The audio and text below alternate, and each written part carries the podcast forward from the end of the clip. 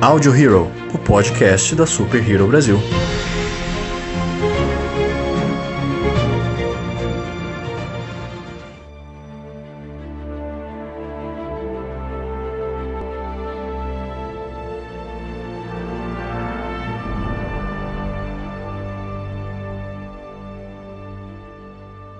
Olá, senhoras e senhores de todo o multiverso, sejam bem-vindos a mais um Audio Hero, o podcast da Super Hero Brasil. Eu sou o Luan Pierucci. Eu sou o Lucas Algebaile. Eu sou Joyce Freitas. E estamos juntos mais uma vez para falar sobre a segunda série do Marvel Studios. Esse ano, finalmente, né, diferente de 2020, nós estamos tendo bastante produções aí da Marvel, ainda bem, né, ainda bem. No começo do ano nós já tivemos WandaVision, que nós já temos podcast aqui. Se você quiser escutar é só procurar aí. E agora nós temos Falcão e o Soldado Invernal, que é o tema do podcast de hoje. Então, bora lá porque essa série aí, o Falcão e o Cunhado Invernal, realmente trouxe muitas novidades pro Marvel Studios. Cunhado Invernal. é a melhor Quem pegou a referência pegou. É isso. Bom, Falcão Soldado Invernal, segunda série aí realmente do Marvel Studios, ela chega como uma série um pouco mais pé no chão, né, diferente do que foi o WandaVision, que apresentou muita coisa diferente, né, toda essa parte mística da, da Marvel. Já essa aqui, ela é um pouco mais de espionagem e toda essa parte tática, né, realmente do, da Marvel, que a gente está acostumado de Capitão América, o Soldado Invernal, a Guerra Civil, etc, etc. E esse aqui, ele começa com o gancho do Sam recebendo o escudo, né? Na verdade, a primeira cena da série é aquela cena maravilhosa do Sam resgatando. Eu não lembro quem lá, cara, que é assim. É uma sequência de ação, acho que pelo menos uns 6, 7 minutos. Que, cara, porra, é nível de cinema aquele negócio, sabe? As séries hoje em dia, nível de orçamento, assim, tá batendo cinema já praticamente. É, é aquela cena que ele voa entre os canyons, né? Exatamente. Cara, aquilo é sensacional, é lindo demais, tá louco. Na verdade, a série toda, né? Essas séries, tanto o WandaVision quanto, a, quanto o Falcão, ela já vem nessa temática bem pegada, já pe, pegando bem a parte de cinema mesmo né, a própria parte eu, eu notei pelo menos, né, que a é, por exemplo a parte de filmagem, né, é usado muito, muito, muitas, muito melhores efeitos visuais que a gente está acostumado em ver até em série, né, porque eles querem pegar esse gancho do universo inteiro, né, tanto filme quanto série. Então até é uma parada legal eles colocarem assim né? Porque quem vê a série não vai estranhar, quem vê o filme não vai estranhar quando vê alguma outra coisa, porque vai estar tá tudo ali naquela mesma coisa. É, cara, e assim, o que a gente tava falando, né, questão de, de orçamento.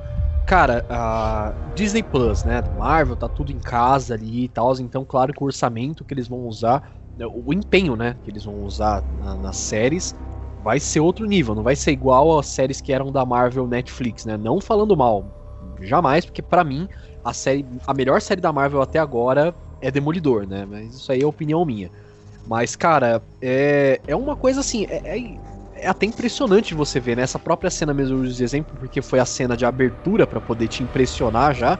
Você olha aquilo e fala, caralho, isso aí eu só tava vendo no, no, cinema? Porra, eu tô vendo em casa isso, cara, numa série, é surreal.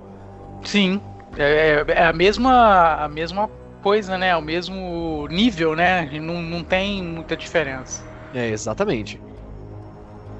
É, eles criaram basicamente um.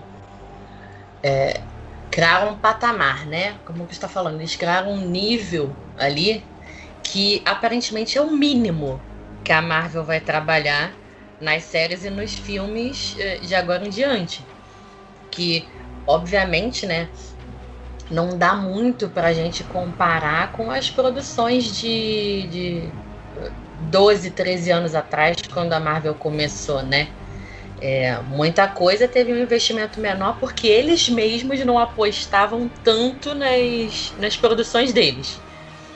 É, quem acompanhou realmente, quem está acompanhando uh, o universo da Marvel desde esse início e conhece um pouco dos bastidores tem essa noção de que eles próprios não acreditavam nas produções deles.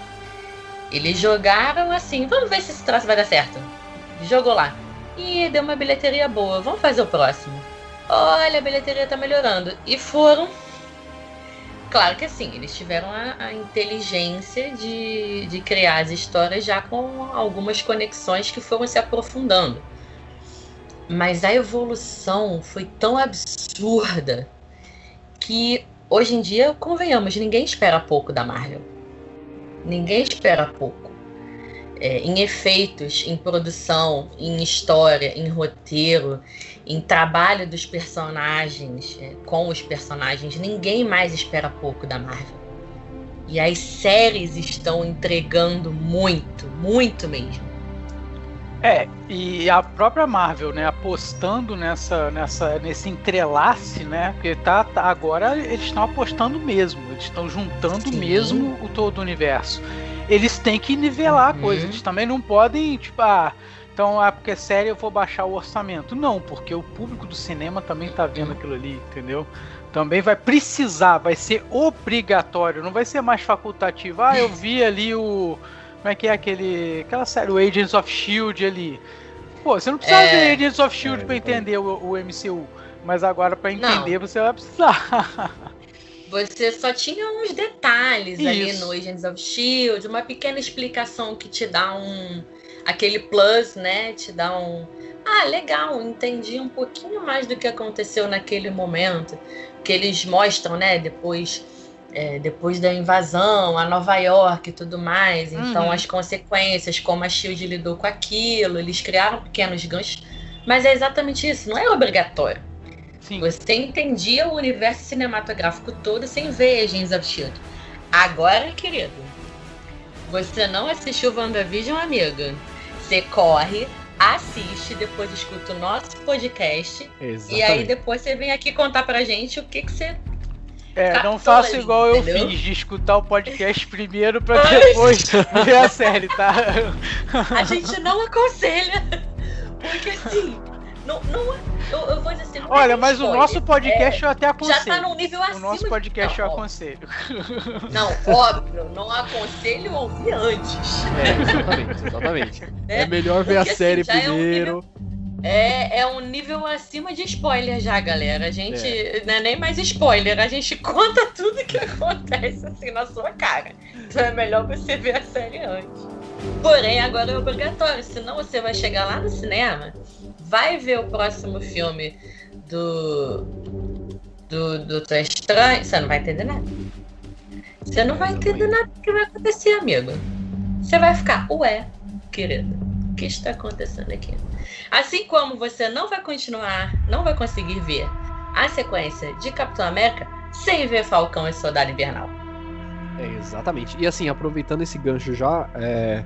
uma das primeiras coisas que a gente vê, né, depois dessa sequência maravilhosa de ação aí, que ela inclusive traz de volta o Batroc, né, que é o, aquele vilão que aparece Sim. no Capitão América Soldado Invernal, que tá uma surra inacreditável pro Steve Rogers lá. Esse cara só aparece pra ele tomar só porrada, apanha, cara, é inacreditável. Ele vai tomar surra de três Capitão América diferentes, entendeu? É, é, é, foda, vai poder pedir música no Fantástico esse cara. Vai, ele vai. E, assim, depois disso a gente tem uma, uma sequência, assim, realmente importante pra continuação da história, né? Que é o Sam entregando o escudo do Capitão América para um museu, né? Para um, pro, se eu não me engano, o um museu de Smithsonian, alguma coisa assim, para a exposição do Capitão América.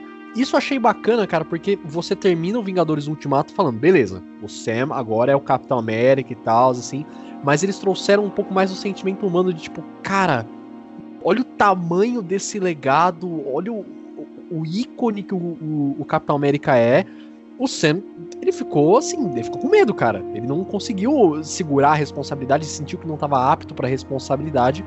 E é bacana você ver esse outro lado do personagem assim, porque tá, eles são heróis, eles uh, enfrentam tudo aquilo diariamente, mas porra, eles são humanos também, sabe? Então, essa questão da influência, essa questão do, de passar o legado, é uma coisa muito forte nessa série. Eu acho muito legal isso.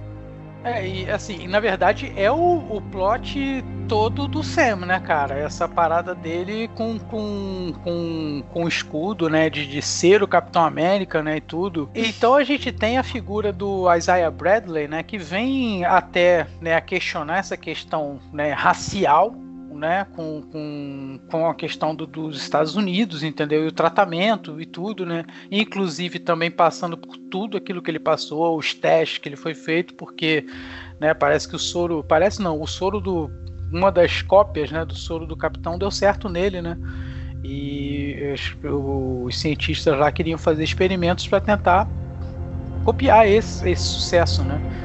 Então, um dos questionamentos que, que, que vem na cabeça do Sam a essa hora é isso, né? Então ele o plot, só só falei isso para embasar aqui. O plot principal do Sam, né? Porque tem vários núcleos, mas o plot, o plot principal do Sam é justamente essa questão do, do, do escudo lá. É, acho que o, o Luan usou uma palavra muito que foi o que eu pensei. É, responsabilidade o Sam ele se viu com uma responsabilidade muito grande. E, e acho que aquilo gerou muitos sentimentos nele. É, e eu acho que se a gente for pensar enquanto é, mais humanos do que heróis, se a gente fosse se colocar numa posição como a dele, né? É, de sei lá, somos pessoas que nos foram dados equipamentos, mas a gente estava mas estava lutando ao lado de pessoas com superpoderes. Essencialmente, sabe? Se você for pensar é, no. Pô, o soro ele, ele oferece o que é um superpoder, essencialmente. Ele só não é imortal, mas ele oferece o que é um superpoder. É, você vai lutar ao lado de pessoas com basicamente poderes de magia, como a Wanda. Então, é, o, o Buck também é o super soro, tem o super soro, então é, é, tem essa essência de superpoder. É, você é um humano com equipamentos e que sabe lutar. Você tira aquilo você não é, vamos colocar assim, né, dessa forma, acho que vocês vão entender, você não é nada. Uhum. E você recebe o legado de um homem que foi basicamente o, o símbolo de, de luta, de sobrevivência, de, de resistência naquele momento em que literalmente o planeta estava acabado. Você olha para aquilo e é, pensa, é uma responsabilidade hiper grande, né? Aí ele, eh, você olha para aquilo e pensa: será que eu tenho capacidade? Será que eu tenho é, é, o merecimento? Será, eu acho que deve. Se nós fôssemos nos colocar nessa posição, seriam muitos questionamentos na cabeça. Muitos. Sabe? É, é isso, do, do merecimento, da capacidade de conseguir atender às expectativas que as pessoas depositariam por estar assumindo aquele manto, de, de responder por aquele nome, né? E, e aí? E, pô, imaginar tudo isso passando na cabeça dele, ele achou mais justo manter aquilo como se fosse uma memória. É, exatamente. Então, bom, coloquem no memorial dele no museu, uma coisa toda. É, é, uma, uma amostra, uma amostra toda voltada para a memória dele, para a vida, para o que ele construiu. E deixa aí que é melhor. E Pô, eu continuo aqui com as minhas asas voando. Só, só, só um parênteses, que coisa de maluco você pegar um escudo de Vibranium, que, tipo assim, é uma arma terrível, entendeu? E única, e botar num museu, tá? Tem que ser pelo menos um lugar de segurança maior, né? né? Não, o foda é você colocar dentro de um quadradinho de vidro, onde é. o escudo é muito mais resistente que o vidro, cara. cara é, pra quê? Pra que a porcaria do vidro, entendeu? Pra que a porra pra do vidro, quê? exatamente, cara. Bota o vidro. Não, E gente, fundo não- Ela pegar não tem poeira. problema de tocar, Eles- pode tocar à vontade que não quebra. É. Não, mas era só por causa da poeira. Alguém lá deve ter problema com germes, aí não queria ficar limpando, entendeu? Não, se você parar pra pensar que lá no filme do, do Pantera, o Killmonger roubou tudo de um museu, É, faz sentido, cara. tarará. Não, beleza, ok, mas até aí, eu até entendo lá o Killmonger, por quê? Ali eram artefatos wakandanos, entendeu? Então, Não, sim, tô falando do roubo em si. Entendeu? Agora, o Sam Wilson, de livre e espontânea vontade, ele sabe que aquilo ali é uma arma, porque o escudo é uma arma, cara. Eu, tipo, é, Cara, como É. ele, sem poder nenhum arremessa que ele trouxe, ele, ele mata 300, entendeu? é um Cara, e assim, é-. Eu, queria voltar daqui a pouco no, no Isaiah Bradley, né? Que é uma grande novidade também no MCU, mas só um- uma outra adição aqui. Cara, beleza, o Sam ele não quis tal a responsabilidade, assim, se sentiu muito pressionado, ele entregou pro museu. Cara, você vivendo no, no mundo que você vive, na- naquele mundo principalmente lá, eu acho que ele foi muito ingênuo de achar que os caras vão falar, não, beleza, deixa Pô, aí mano, tal no museu, É, não sei o quê." cara, olha, Meu, garoteou não deu. muito, cara. Garoteou Cara, não deu muito. uma semana, os caras já falavam, meu, dá- essa merda aqui, entrega na mão do outro cara ali, que porra, não pode ficar sem Capitão América, cara. Ah, aquele Porque cara se é o cara treinado. entrega pro museu, ele entrega pro governo. O governo faz o que quiser Sim. do bem. É verdade. Exatamente. Mas acho que a ingenuidade dele foi atrelada ao fato de que ele tava, vamos colocar assim, em parceria com o governo, né? sim, sim. É, ele estava ali cumprindo missões determinadas pelas Forças Armadas. Então vamos colocar que ele estava até ali, de certa forma, alinhado com o governo. Então acho que a ingenuidade dele foi, no senti foi nesse sentido, de que, bom, eu tô aqui, né? Já tô cumprindo as missões para eles, então tudo bem, eles estão fazendo um memorial pro capitão, vamos botar lá, né? Tudo bem, acho que não vai ter problema nenhum, só que não. Não, cara, mas querido. é... Não, e olha, assim- ainda bem que. Ainda, ainda bem, entre aspas, não é ainda bem, porque ainda bem a gente vai chegar lá na Aham. falar que foi ainda mal. Mas ainda bem que nesse momento ainda entregaram o o, escudo pra outra pessoa, porque ele poderia ter sido roubado por alguém e ter parado em mão, mão errada. É Ai, verdade. Ó, vacilo. É, cara, mas Seria é pior. complicado, meu, porque... Vai que ia parar na mão do Mephisto lá, o Mephisto fazia um encantamento lá. Mephisto, onde? Onde? Né, É que bom, cara, que você lembrou sobre isso, inclusive, porque vocês viram no último episódio, na hora que a asa do Sam abre, faz um M de Mephisto, cara. Então ele vai estar na segunda temporada. Nossa, caraca! E todos Cara, na os moral. acharemos o Mephisto agora, então. cara. Cara, eu queria voltar no, no Isaiah Bradley, né? Porque pra mim essa foi uma das maiores novidades que eles trouxeram pro MCU mesmo. E isso foi adicionado no segundo episódio, né? Que, diferente do WandaVision, esse aqui foi lançado um episódio por semana. E, cara, eu confesso que eu não conhecia o personagem quando apareceu lá. Eu achei até meio estranho, né? Porque quando eh, lá atrás eles tinham falado que, pô, super soldado não existe tanto, é Steve Rogers aqui. Aí no Guerra Civil mostrou que tem, né, não só o, o Bucky Barnes, mas tem, tinha aqueles outros caras lá que o Zemo matou e tal. Aí eu falei, porra, estão adicionando mais super soldado na trama e tal. E aí depois que o episódio acabou, que eu vi aquela história, eu fui procurar. E, cara, ele realmente tipo, é um personagem muito importante nos quadrinhos, né? Ele é um super soldado que lutou na Guerra da Coreia. E eu achei sensacional o jeito que eles introduziram ele aqui na série, porque ele já é um veterano, ele já tá mais velho, ele carrega todo aquele arco dramático que ele lutou pelo país dele, e ainda assim os caras aprisionaram o cara pra poder fazer teste do porquê que o soro deu certo, né? No, no corpo dele, nos parceiros dele lá não, que ele até explica, né, que foi meio que definhando os- as outras cobaias, entre aspas. Uhum.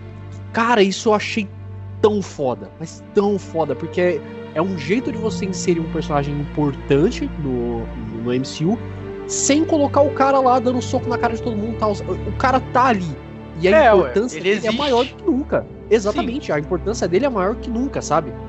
É, sem, sem ele, o, todo o projeto pós, né, que, dos, dos acontecimentos não existiriam, cara, porque não existiria, eles não fariam mais experimentos, né, eles não, não, não continuariam com aquilo ali. Então, o universo sem, sem o Isaiah, ele ficaria um pouco mais raso nesse quesito, entendeu? Porque não, não, não, não ia gerar essas outras cobaias, esses outros experimentos, nem os, os, os outros soros, né?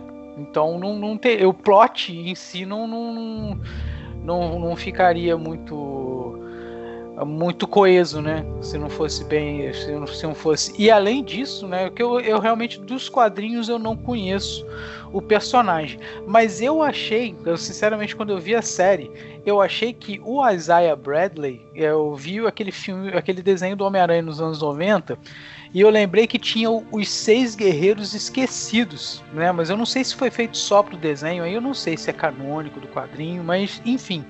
E tinha um personagem que era o Black Marvel, né?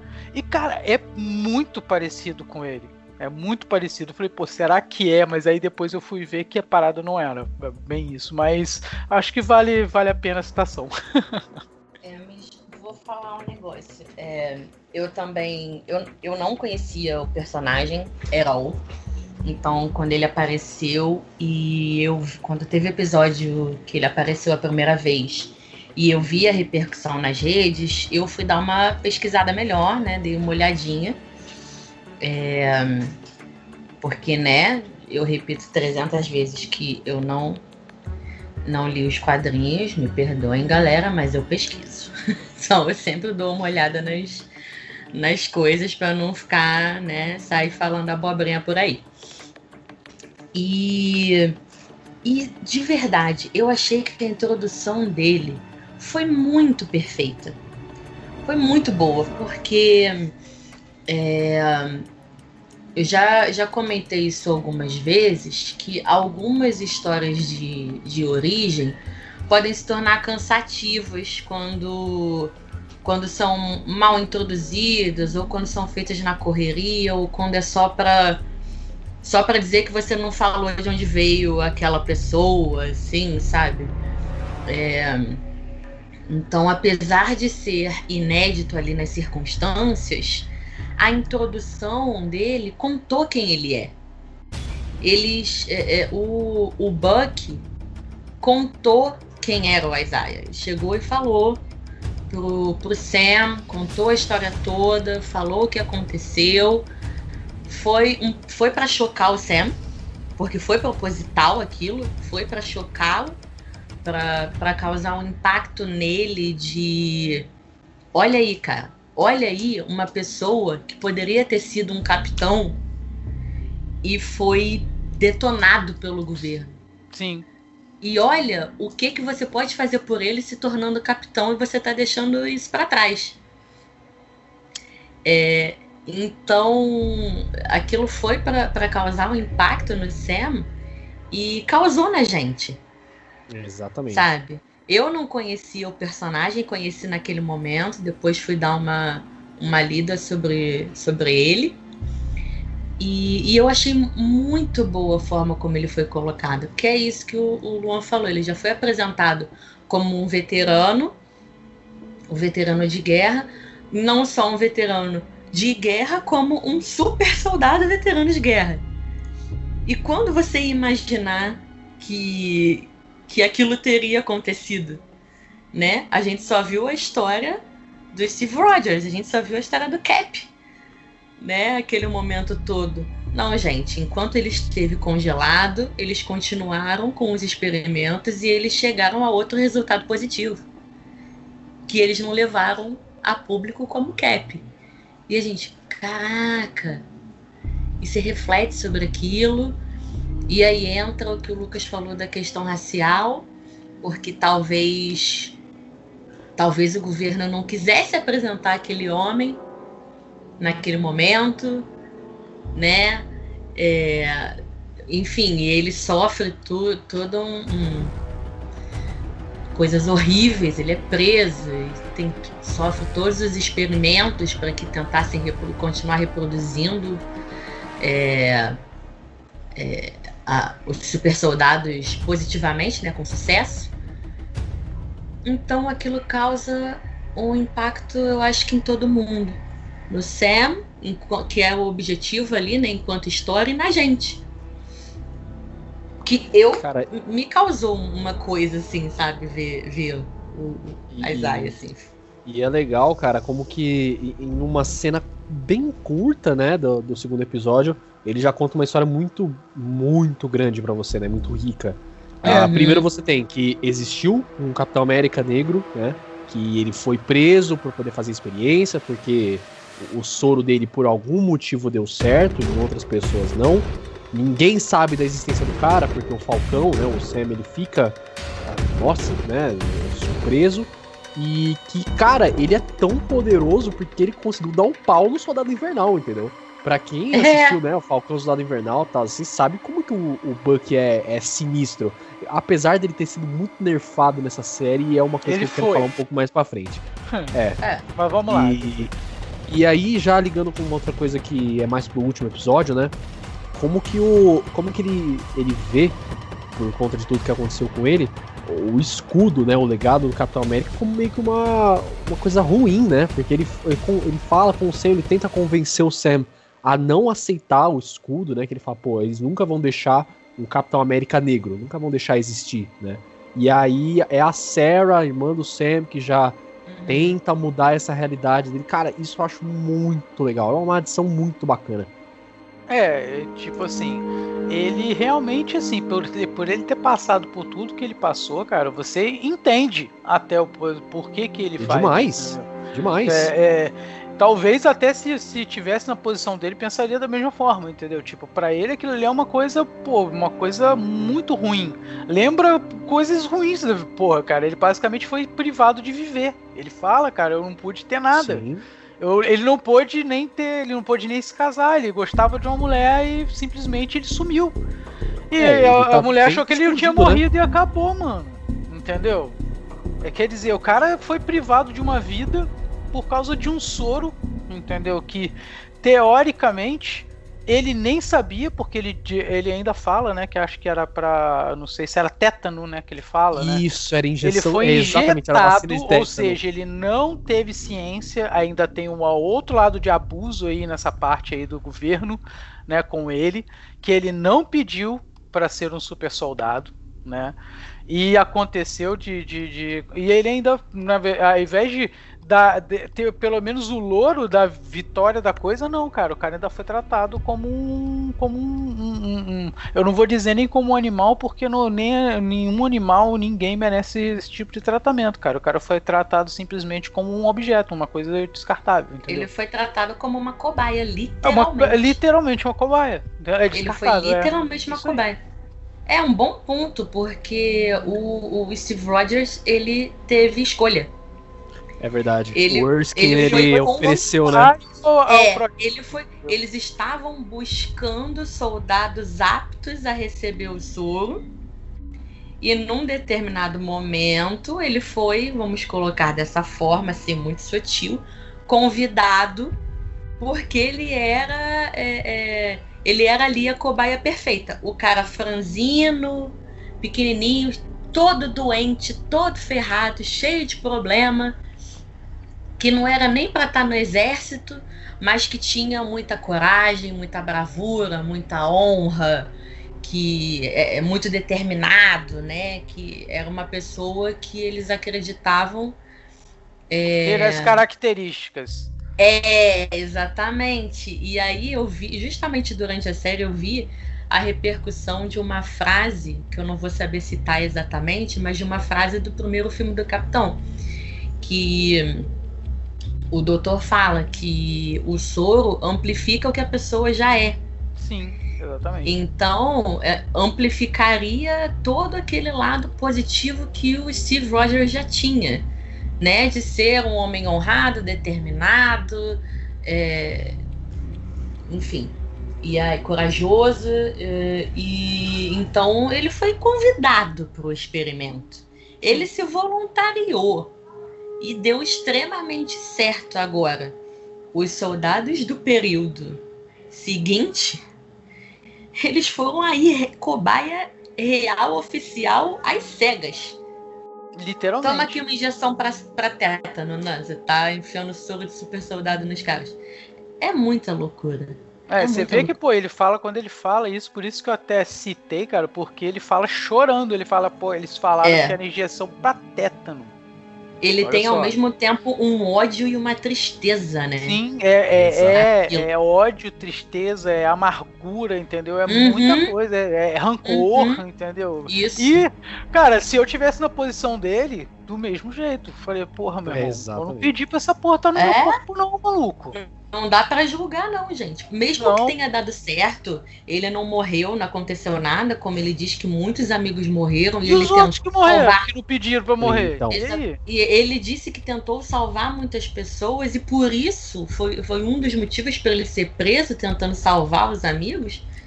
Pô, tu vê todo mundo morrendo por causa de um soro, você vai achar que só porque deu certo com você, pô, muito legal. Pois é. Não dá, né? E você sendo uma cobaia e cegas. Então, É, tipo, exatamente. não dá. Não dá, galera. Cara, e assim, a, essa, toda essa parte realmente do, do soro do super soldado, ela é um, um, esquema de roteiro, uma ferramenta de roteiro presente na série inteira, né? Porque os, Uhum. os vilões, né, os principais vilões, que são os apátridas, né? Eles já, todos eles ali, o grupo principal pelo menos, eles têm o soro do super soldado, né? Aí já ligando realmente aqui com os vilões, que eu acho muito bacana, cara a motivação, porque o, o Apátrida é um vilão dos quadrinhos, é um vilão muito low profile do Capitão América, que ninguém conhece e tal, é um vilão super tosco. E aí aqui eles conseguiram trazer de uma forma muito bacana, que aí já é uma outra consequência do estado do, do Thanos, né? E isso é bacana, né, cara? Quando voltou todo mundo. E aí? Porque, porra, as pessoas, o mundo, ele tava vivendo de uma forma durante cinco anos, né? Sim. Com metade da sua população. Cara, do dia pra noite ó, a população do mundo dobra. E aí? Como é que é? Entendeu? Isso é achei faz, muito né? bacana. Isso eu achei muito bacana, porque eles Porque usam não aquela tem premissa, emprego né? pra tipo, todo mundo, não tem comida pra. Então, mano, não tem comida eles pra usam- todo mundo, cara. Eles usam aquela premissa, né? Porra, todo mundo tá se importando com quem foi embora, né? Com quem voltou, tal, não sei o que. Tanto que criam aquele GRC, né? Pra poder ajudar as pessoas a se realocar. Mas e o pessoal que tá aqui, cara? E o pessoal que ficou? Como é que fica? Né? Tá todo mundo sendo esquecido? Olha, Como é que é? assim, Aquele mundo ainda tá de boas. Que se, se o blip realmente acontecesse, vamos dizer que se o blip realmente acontecesse e voltasse depois de cinco anos, primeiro lugar que ia dar merda, primeiro problema, não ia ter comida pra todo mundo. Aí ia, co- eu, tipo assim, ter prédio, ter aquilo, ter, tipo assim, o mundo tá ter economia rolando daquele jeito, com o governo funcionando. Mano, nunca isso seria possível. Mas beleza, vamos lá, estamos no universo Marvel. Aí a gente en- entrando lá só no cerne deles, naquela, naquela questão deles lá, tipo, é, eles eu vejo que é mais uma questão social. A, a, a, a, a, sé- a série tenta levar para uma questão social. Não, não lida muito pro lado econômico nem nada disso. Eles lidam mais pro lado É esse social. o ponto. É esse é, é- é o, o- e o ponto que a série a série eh, se torna bem legal é justamente o que ela disse que eles entram nesse debate entendeu dali. Pô como seria? O que que aconteceria? Pô uma Uhum. pessoa voltou depois de se- passou cinco anos pra mim mas cara pro, pro, pro cara não passou nada. E o antigo emprego do cara? Como é que o cara vai ter emprego? Como é que o cara vai ter é, é, como é que o cara vai ter uma casa? Porque a casa dele provavelmente já nem existe mais ou já foi vendida já tá com outra pessoa. O cara vai voltar pra casa. Como é que o cara vai voltar pra casa se ele não tem mais casa mano? Entendeu? É. Eu, acho que se você juntar, e aí é, é isso que a gente estava falando no início da, da costura do roteiro que, que vem sendo criada pela Marvel. Porque se você juntar realmente WandaVision com Falcão, nessa parte de falar sobre o blip, é, a, a menina que, como eu disse, eu tô esquecendo o nome de todo mundo da vida, mas a menina que que era a filha da, da amiga da Capitã Marvel. A que Mônica cresceu. Rambeau. a Mônica Obrigada. Gente, desculpa, a cabeça não tá boa. a Mônica mostra um pouco do arco dela ali, dela adulta. Onde ela estava quando ela sumiu? No hospital, no pós-cirúrgico uhum. da mãe que operou de câncer. Sim. Ela estava sentada na poltrona do hospital, ela sumiu. Onde ela apareceu? Sentada na poltrona do hospital, no, no mesmo, mesmo quarto onde a mãe estava. E a mãe não estava lá.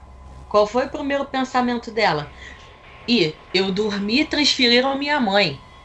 Não, querida, passaram cinco anos, a sua mãe morreu, você sumiu e apareceu no mesmo lugar. E o hospital em caos é um retrato disso, porque começa a aparecer pacientes que sumiram, médicos que sumiram, acompanhantes que sumiram, né? Sim, um monte de gente. Começa... Exatamente. Então, você aí você faz, traça esse paralelo com o, a série do Falcão. Porque é exatamente o que o que o Lucas falou. A pessoa sumiu por cinco anos. Para a família dela passaram cinco anos. Para a pessoa passaram 30 segundos. Ela cochilou em algum lugar. A pessoa sumiu e apareceu no mesmo lugar. A pessoa era um piloto, o cara era um piloto. Ele sumiu no avião e apareceu no avião. Mas se ele sumiu no avião, o avião é caiu. Coisa... É, pois é, é mano. coisa complicada, aí, cara. Isso, então, isso eles nem falam, porque seria um. Mas é um meio que um é muito, furo, entendeu? É, é muito complicado. Então você começa a pensar, porque existem algumas teorias nesse sentido em relação ao blip de que se a pessoa sumiu num lugar é, que teria risco, ela reapareceu, mas não no mesmo lugar. O que não faria sentido, porque se todo mundo apareceu no mesmo lugar, é no mesmo lugar, pronto, acabou. Pois é. Se o piloto sumiu na cabine do avião, ele vai do nada reaparecer na cabine do mesmo avião. Se o avião caiu e tá no fundo do mar, infelizmente o cara vai reaparecer na cabine no fundo do mar sem entender porra nenhuma. Entende? É, mas aí é, você traça esses. vai traçando esses paralelos e chega nessa questão social que, que o Lucas falou, que é muito pesada na série, é muito forte, né, na série toda. Não só é, usando os apátridas, como usando a Sara. Também. Porque a Sara ela tem o viés social e racial. Sim ela trabalha as duas frentes, porque ela fala ali, ué, cara, eu já, a gente já perdeu nosso pai, a gente não tem mãe, você sumiu por cinco anos, eu criei dois filhos sozinha, com que dinheiro? É uma questão social para ela. Também. Sabe? Porque, uhum. de certa forma, um, um, irmão poderia ser um apoio financeiro no, no momento dela de crise. E ela Sim. também não teve ele. Pior que a gente vê, cara, que os Vingadores sem o Tony Stark não são nada, né, cara? Porque o, o, o Falcão, todo mundo pobre, cara. O Falcão tendo que pedir empréstimo do banco, cara. É cara, assim. Aquele gente, meu, dá até uma tristeza. Filho da puta. Tipo, ah, você não tem, tipo, um salário do seu Stark? Irmão! Mas o, o, papai, o papai Richard tá chegando daqui a pouco Porra, no universo é... Marvel e vai começar a ter é... dinheiro de novo, vai começar a rolar dinheiro de novo. Não, é legal porque assim, no, nos quadrinhos a gente se identifica bastante com o Homem-Aranha, né? Porque o Homem-Aranha, ele. A gente, a gente tem que pagar conta, tal, não sei o quê. Agora a gente pode se identificar com todo mundo, porque todo mundo é pobre, cara. Pois é, cara, não tem, não tem mais essa, entendeu? Na verdade, assim, no universo Marvel mesmo, né? O podre de rico é o Stark né? Vamos, é. vamos botar. O podre de rico mesmo é o Stark, né? É, o restante dos heróis realmente, cara, tipo assim, até até é legal isso. Porque o restante dos heróis, e eles colocam isso na série, ele recebe um salário, cara. Ele é um cara do governo, sim, entendeu? Sim. Ele é um funcionário é, do Estado. E aí faz muito sentido, faz muito sentido ele estar, ele estar associado ao governo. Porque é a forma dele ter dinheiro. Sim. Pô, é exatamente. Se o cara vai receber alguma coisa por aquilo, ele vai abrir mão, porque provavelmente as, as pessoas sabem que ele é o Falcão. As pessoas não vão, tipo, aceitar ele no emprego de, sabe, vendedor, de, é. de entregador, de qualquer coisa. Provavelmente ele não. não... As Ou pessoas iam estranhar. O... Se bem que uma pizzaria contratando o Falcão ia dobrar o número de pedidos, cara. Ah, Você Ah, pede pô. a pizza agora, chega daqui a 10 minutos, malandro. É só o tempo do Pô, cara preparar, cara. É só o tempo do cara Exatamente. preparar, ué.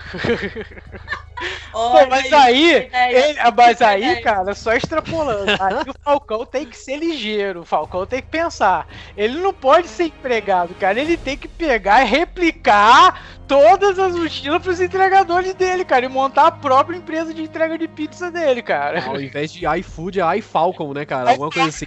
Caraca, mano. Aí, Falcão. Eu não sei, deu agora.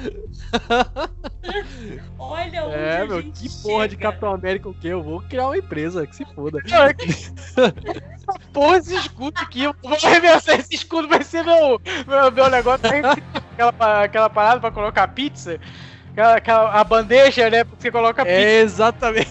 cara. Não vai queimar nunca. Melhor, melhor a bandeja do mundo pra colocar pizza, porra. Olha onde a gente chega com essas discussões, ó maluco. Ai, respira, respira. Mas voltando, respira, voltando. Muito bom, caralho, Falcon, puta merda. Mas, ai. Mas se a gente pensar, né? É isso, porra, que outro trabalho o Falcão ia conseguir. Era melhor ele se aliar, nesse caso, tirando o iFalcon, ele se aliar ao governo, ter dinheiro que não seria milionário e, e dar algum apoio pra irmã, enfim.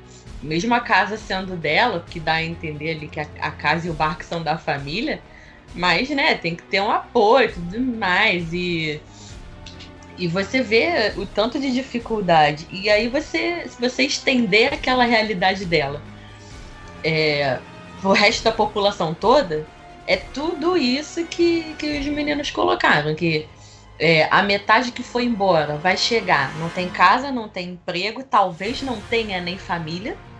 O caso da, da Mônica, ela não tem mais família, porque ela não tem mais a mãe. Né?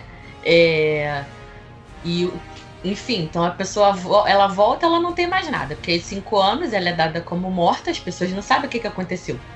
O blip pra elas, obviamente, pô, fulano sumiu, sei lá o que, que, que, aconteceu no universo, a pessoa morreu. É, exatamente. Morreu, a E- pessoa nem documento tem. E quem ficou se apossou dos. Se apossou não negativamente, né, gente? Mas como o Lucas falou. Ah, o fulano sumiu no blip, pô, a casa dele vai ser vendida, vai ser alugada, outra pessoa vai. Vai ser que demolida. vai ser demolida. O lugar que aquela pessoa deixou num emprego vai ser ocupado. O fulano teve, como algumas pessoas comentaram na internet, é um casal. Um deles some, em cinco anos o outro pode constituir uma família. Enquanto essa pessoa Exatamente, casa com um filho. Aí o Então, outro chega. assistiu. pô, Quem assistiu o Náufrago entende muito bem como que é isso, cara. Porque Nossa. acontece a mesma coisa com o Tom Hanks, né, cara? É, Sim. é verdade. E tipo assim, se já é difícil, difícil pra uma pessoa, né, um tipo assim, um sobre, vamos dizer assim, um sobrevivente, tipo Tom Hanks, né? Pô, voltar pra vida normal dela, imagina pra milhares de pessoas ao redor do mundo ao mesmo tempo, entendeu? 3 Sim, bilhões sim. de pessoas, coloca assim. É. São É. 7 bilhões e poucos no mundo. Quase 4 bilhões de pessoas sumirem. Sim. Sumir. Sabe? É, é a própria questão de terra, população, entendeu? Tudo, É. tudo dobra, Se- mano. E se você pensar, se isso for proporcional, vamos colocar, né, viajando totalmente na maionese aqui. Se isso for proporcional, sumiu metade da população de cada país, metade da população de cada cidade. Ué, se some metade da população de cada país, de cada cidade? Cara, não é assim, uma cidade sumiu inteira e a outra ficou de boas. É. Se você parar que, some, que, que se for proporcional e sumiu metade em cada lugar, se um lugar tem problema de terra, quem tava sem moradia vai ocupar o que ficou vazio. É, exatamente, exatamente. E isso é, é a, a motivação principal da Carly, né? Que é a, Isso. que é a líder do- dos apátridas, né? Porque ela é uma das pessoas que ficou. Quando ela voltou, ela. Não, perdão. Ela foi uma das pessoas que ficou, né? Que Uhum. quando as pessoas voltaram, ela acabou perdendo praticamente tudo que ela tinha ali. Então, aquela Mamadônia, né? Que é a quem tomava conta dela lá, que ela acaba morrendo, tem aquele funeral pra ela lá. Foi Uhum. quem tomou conta dela e aparentemente, principalmente do, do grupo lá, né, do, dos apátridas. E, cara, isso é legal porque é uma baita motivação, entendeu? É uma motivação tão legal que até o próprio Sam entende ela, que ele fala para pô, eu concordo com a sua luta, só não, só não concordo do jeito que você tá forma com levando que isso. você tá fazendo. entendeu? Exato. Você Porque tá a lutando por motivação uma coisa dela- justa, mas o método não tá legal. Cara, amiga. porque, tipo assim, a Carly, ela não é uma. Cara, sinceramente, a Carly pode. Ela. Eu não entendo muito a Carly como vilã, não, tá? Eu não, não entendo muito, não. Eu entendo ela mais como um- uma. Uma pessoa que é motivada, mas faz a coisa faz a coisa certa por uns meios errados. Pelo jeito Uhum. errado, é. Pelo jeito Uhum. muito errado da parada, É. entendeu? Ela acaba que, tipo assim, é, né, é, é o, até o histórico do vilão, mas a gente vê que ela não é uma pessoa ruim, entendeu? Ela não é vilanesca, entendeu? Uhum. É, ela, ela tem, claro, ela tem a luta dela, ela vai fazer as coisas dela, mas acaba que no final das contas ela até perde realmente a, a perde o rumo da coisa. Mas até uma certa parte, ela simplesmente ela é uma ativista, né, e- na, na causa dela, entendeu? Exatamente. É. E, Acho cara- que isso se torna um pouco do, do histórico da Marvel, se a gente for avaliar. É, assim, acho que não todos, mas muitos vilões. é, ou, tipo, desde o próprio Thanos, que é o que, né, de toda a importância dos primeiros 10 anos, até outros personagens é, pontuais, mas relevantes. É, a Marvel sempre apresenta um motivo que te parece, parece pra gente espectador, quando você avalia, muito razoável. Sim, É. exatamente. Parece muito razoável, sabe? É, a Carly parece muito razoável. Em alguns momentos o Thanos chegou a parecer razoável. No sentido de ele acreditava que o que ele queria fazer proporcionaria uma vida melhor a quem ficasse. Ele tava errado? Tava. Porque, de certa forma, ele causou uma zona, né? Aí piorou a porque, situação, entendeu? É, não, porque assim, e não é questão do. Não é só pelo blip de sumir e reaparecer que causa o caos. Mas você tá sumindo com pessoas que são importantes pra alguém. Então, você tá sumindo com um pedaço da vida de alguém. Você não, né? Não é um. Simplesmente vou sumir com metade das pessoas. Mas assim, tudo tem uma lógica. Alguma lógica que a gente consegue identificar. O Killmonger tinha uma lógica que a gente conseguia identificar, sabe? É, tipo assim, é, é, é, eu entendo, tipo assim, o que a Marvel tá fazendo no cinema é, não é só, só deixar o vilão naquele caráter bem quadrinhesco, entendeu? Tipo, tão reduzido, ah, eu quero conquistar o mundo, pim, Uhum. entendeu? Não. Eles querem dar uma motivação, uma profundidade, para que a gente até entenda, pra, porque não, não que a gente vai se sensibilizar ou se tornar um vilão porque o cara é um vilão e tá fazendo aquilo. Não é pra que a gente entenda- né? É, não é concordar, mas que a gente entenda pelo menos melhor. O cara não tá tipo assim, ah, eu sou mal e tô saindo aqui pra matar pessoas porque eu quero, entendeu? Não. Ele É. tá tendo motivo pra fazer aquilo. Não significa que ele está certo, mas significa que ele está tendo um motivo. Ele está tendo uma motivação, que é diferente de estar Isso. certo. Cara, É. e falando, né, de vilões que não são vilões, aí eu já queria trazer aqui, pra mim, uma das melhores coisas dessa série, não só pra mim, mas pra internet inteira também, que é o nosso querido Barão Zemo, cara, porque Ah, eles estão atrás, né? Porra, é incrível, cara. Eles estão atrás dessa- de toda essa parte do super soldado, super soro, tal, não sei o que, não sei o que. Eles acham que pode ter alguma ligação com a Hydra. E quem, quem, quem que conhece melhor essas coisas de super soldado Hydra do que o Barão Zemo, cara? Meu, É. pelo jeito que o Lucas Cara. falou, acho que ele não gosta muito do Zemo, cara. Não, cara, a questão não é, não é tipo Tá. assim, a questão não é o, o, o Barão Zemo em si, entendeu? É porque, tipo assim, o Zemo, na verdade, é, ele. é, que, é, querendo ou não, o Zemo ele é uma a- alusão a- a- ao nazismo, né? E Então, assim, embora não seja, né? Eu sei que não é quadrinho, tudo é, é outra coisa, entendeu? Hydra é outra coisa, entendeu? Mas querendo ou não, a gente tem que pontuar, entendeu? E, tipo assim, eu, eu, eu não sei, cara, eu. eu, eu não sei se é porque eu já não tinha muito curtido o Zemo no, no lá no, no, no, Oh meu Deus. Lá no, no, Guerra, Guerra lá no Guerra Civil. E tipo, eu, eu não entrei nessa hype toda do Zemo, entendeu? De boa. Ah, eu até, tipo assim, ele tem umas tiradas, coisa e tal. Ele, ele é um cara que realmente ele sabe manipular eu, eu entendi tudo, mas sabe, eu não, não, não entrei na hype, tipo assim, muito do, do negócio do, da parte caricata, entendeu? Pelos, pelo, pelo que eu sei, pelos, pelo que o personagem carrega dentro dele, entendeu? Só que no caso desse Zemo, eu até entendo um pouco melhor, tá? Eu tô, tô falando um pouco mais do Zemo dos quadrinhos, mas enfim. É, esse Zemo tem entendo um pouco melhor, mas eu já não tinha gostado do Zemo lá atrás, entendeu? Tô, tô, é, meu, é a minha motivação. Agora falando sobre outra motivação, entendeu? É porque eu já não tinha curtido muito lá o, o Zemo lá de trás, entendeu? E, e, e, eu, nesse ponto, eu não entrei muito na hype, não. Mas, pô, achei um personagem também, pô, ok, sabe? Não, não, não, não vou tirar o, o, o personagem o, é, acho que é Daniel Bru, né? O nome do, do, do, ator, do ator, né? Isso. Então, é, o Daniel Bru interpreta muito bem, ele não é um, um, um mau ator, mas eu tenho essas ressalvas, entendeu? Eu não, não curti muito o, o, o, o Zemo, né? No, no, já desde o do lado do, do Guerra Civil. Não, não é de agora, entendeu? Minha parada com o Zemo não é de agora. eu nem gosto. Assim, eu não. Na época, né, no Guerra Civil, eu nem gostei nem desgostei. Não, eu não criei um, um sentimento ou uma sensação em relação a ele ali. Ali, para mim, ele era o, o, cretino que desencadeou uma situação.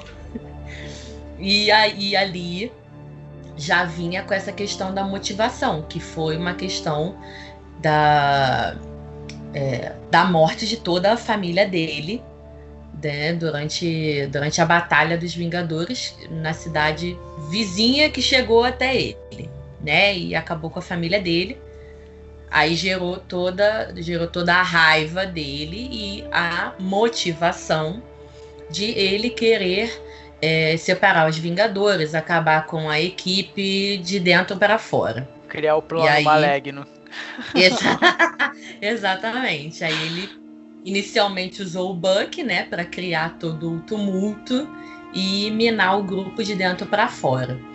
Resumindo, para quem não lembrava muito da, desse, desse aspecto do Zemo.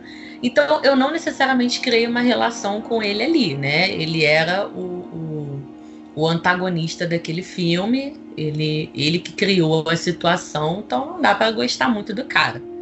É, gostava menos dele do que de outros vilões que, que causaram é, algumas reações diferentes assim na minha cabeça. É, a, a, questão do, do, nazismo, eu acho que nessa trajetória do, do CM, eles deixaram muito, muito mais vinculada mesmo ele, é, ao Caveira Vermelha deixou bem, é, bem forte, bem vinculada a ele. Então, acho que depois dali, é, a, a Hydra continuou, mas eles não vincularam a uma, a uma pessoa, a um vilão, né? Eles deixaram com aquela figura do caveira. Sim. E então, assim, não, não, não tracei esse paralelo, mas é, quando eu vi que eles apelaram para ele, eu falei, porra, tá de brincadeira, né? É, tudo bem, é, né? Foi esse sentimento assim, que me gerou, sabe? Eu falei assim, mas, pô. Mas, porra, cara, tá, o cara, o cara foi lá, fez mó merda, cara. O cara quase botou, quase matou o Capitão América é. e o Tony Stark é, junto, mano. É, não, tu, tu realmente. Entendeu? Eu falei, porra, tá de brincadeira. Mas aí o porra tá de brincadeira desencadeia um outro negócio que é a lógica. Que é, ok, ele é profundo conhecedor do assunto e ele é muito estrategista. Tudo bem, vou tentar entender esse raciocínio absurdo do Buck. E, e detalhe, partir do Buck, né? Que foi é. usado usado pelo Zemo, manipulado, e você fica, cara, o Buck tá Não, e a- muito louco nessa A primeira coisa que o Zemo faz quando ele vê o Buck é falar aquelas palavras de controle lá pra poder dar uma zoada com o cara, né? É. E o Buck, tipo, putaraço olhando pra cara dele. Não, e ele já faz de sacanagem, ele sabia que não ia dar certo. E ele, É, ele sabia fala, que ele, pô, certo. sabia que não ia dar certo. Não, é, mas foi aquela trollagem de, hum, né, deixa eu te sacanear aí, e, e o Buck com aquela cara de não funcionar mais. É, mas não custava tentar, né? E, tipo, porra, E assim, o- e assim, o, o, o Zemo, né, quando né, foi anunciado que o Zemo ia estar na série, que ia ter a roupa clássica dele tal, não sei o que, que foi uma É. coisa que criticaram muito lá no Guerra Civil. Assim, eu acho que todo mundo pensou, porra, ele vai ser o vilão da série, agora sim vão redimir o vilão do jeito que ele deve ser, entendeu? E Uhum. era o que eu tava esperando até o final, que ele fosse fazer alguma coisa, que ele fosse trair eles lá, não sei o quê. E Todo eu mundo. fui sur... To- ah, todo mundo, todo mundo. Do mesmo jeito que todo mundo sabia que a Sharon Carter é o Power Broker, todo mundo É. achava que ele ia atrair todo mundo lá. E Exatamente. eu fui surpreendido tanto pra bem quanto pra mal. Porque quando eu percebi que ele não ia ser o vilão, eu fiquei meio, porra, cara, eu queria ver ele como vilão, não sei o quê. Mas Cara, a, a ele ficou, sabe como? Como um alívio cômico. De boa. Sim, é, E eu acho que foi essa parada também que não, não me pegou. Porque eu falei, cara, peraí, cara. Estão transformando no alívio cômico um cara que basicamente fudeu com os Vingadores, velho. É, isso é verdade. Mas assim, cara, eu gostei porque a interação que ele tem com o, o Sam, com o Buck, né, o carisma do personagem é tão grande que ele consegue te convencer. Ele consegue te convencer Cara, que é o ele tá que trabalhando é com ele. O Daniel Wu é sensacional, cara. É, Cara, ele, é- ele, é- ele, é, ele é excelente. Você entra na onda dele, cara. Tu vai certinho junto com ele. E você cria a mesma relação que o Sam e o Buck estão tendo ali com ele no momento, que é de amor e ódio.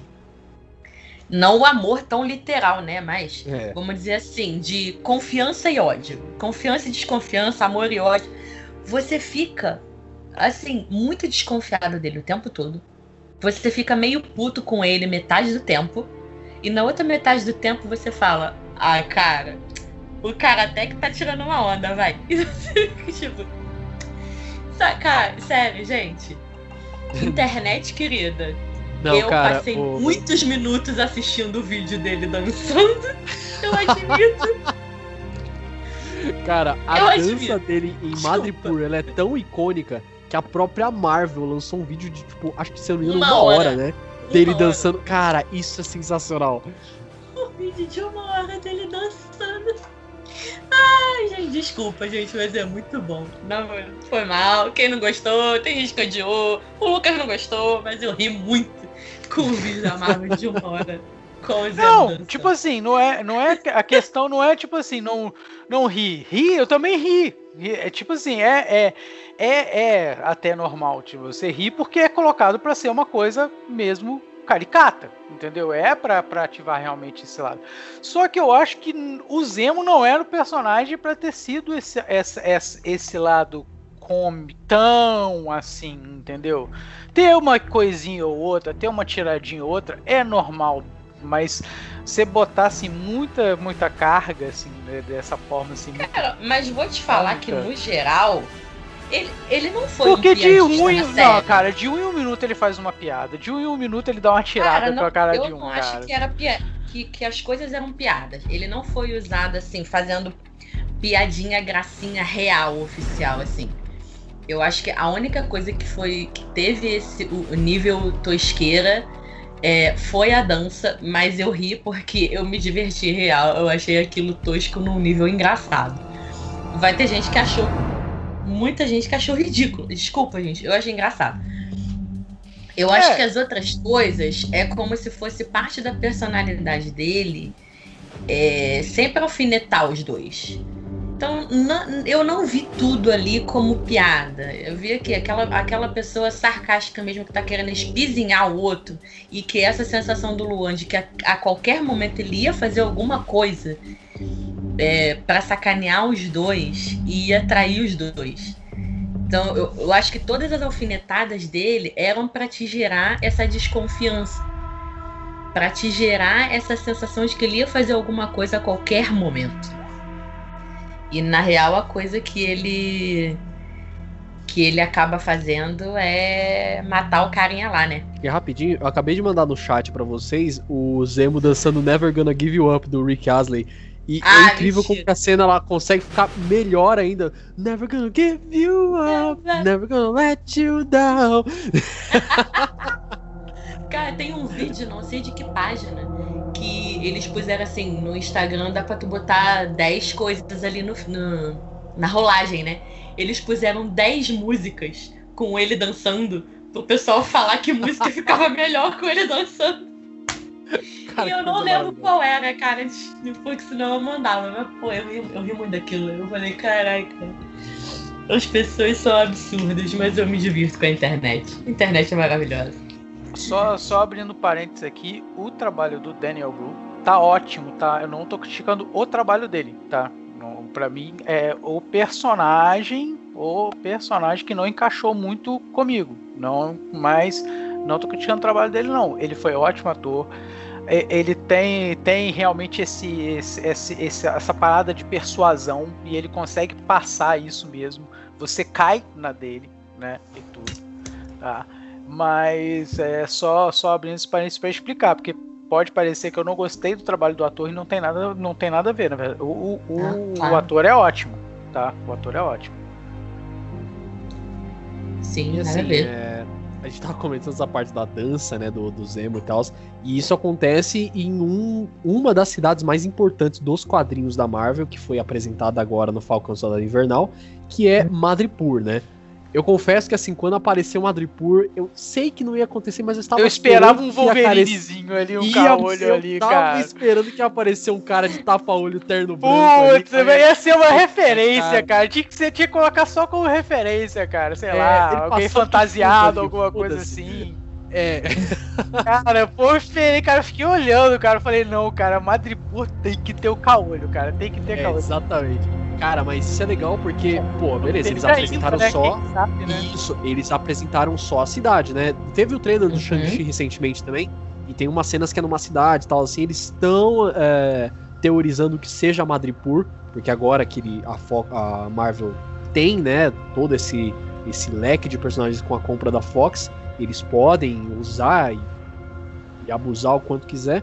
Então pode aparecer, e agora com certeza Madripoor vai aparecer muito, porque essa cidade underground, né, onde tudo ali é meio, meio ilícito e tal, você tem a figura do Power Broker, né, que é um, um chefe, um chefe do crime, o rei do crime dali e tal. Então, cara, eu achei muito bacana, porque eu conhecia, né, dos quadrinhos e tal, e ver isso sendo trazido pra, pra tela, pô, é muito louco, cara. É, pois é, e tipo assim, o Madripoor tem todo, todo esse clima, né, que você falou meio, né, tudo é meio tudo liberado, né?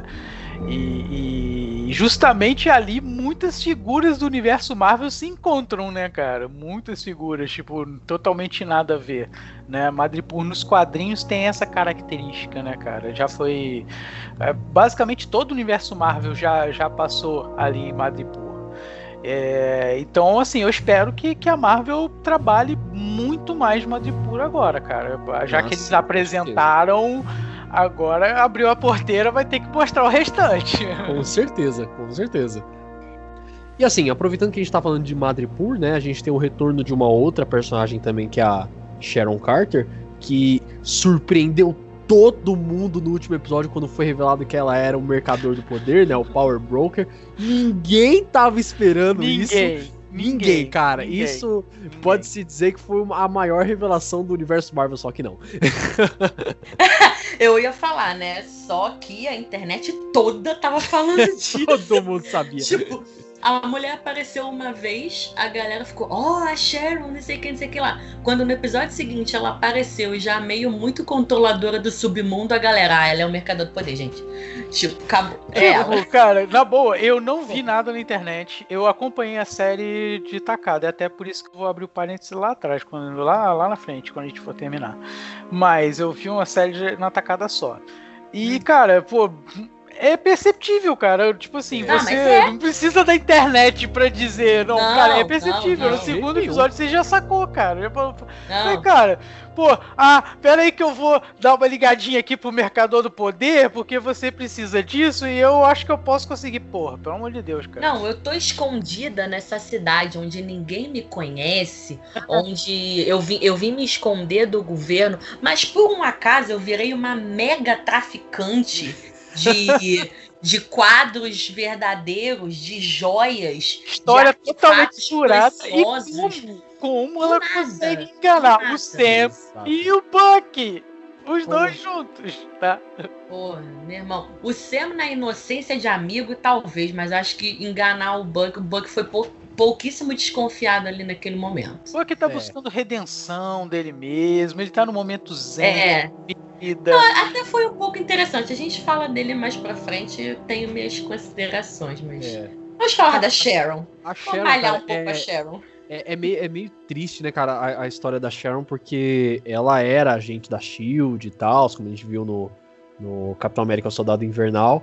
Ela ajudou demais, né, os Vingadores e tal, e por conta dela ter escolhido ajudar o Capitão América no Guerra Civil, que ela foi praticamente caçada, sabe, pelo governo, e, e é, é triste porque você vê o próprio Sam Wilson, né, o Falcão, ele era um dos membros do grupo do Capitão América no, no, no Guerra Civil. E ele tá de- vivendo de boaça lá, cara. Ele, o Buck, né, estão vivendo de boaça nos Estados Unidos e ela tá sendo caçada ainda. Cara, o Buck, cara, o Buck matou o pai do Tony Stark e o Buck Isso. matou uma cacetada de gente, mano. E o cara tá lá de boa buscando redenção. Então, e exatamente. Ele, e ele, é, né, como é falado na série, na série, ele ganhou o perdão presidencial, né? E ela tá lá, cara. Ela tá tendo E um é. submundo, né, fazendo um negócio de power broker, o caralho e tal. E isso é bem complicado. E no final da série a gente tem aquele baita gancho pro, pro próximo filme, né, do Capitão, talvez, que ela agora tá ah, aqui nos Estados Unidos, tá nos Estados Unidos, aqui nos Estados Unidos, quem me dera. ela Ué, você se mudou e a gente não tá É, é, sabendo É, do nada.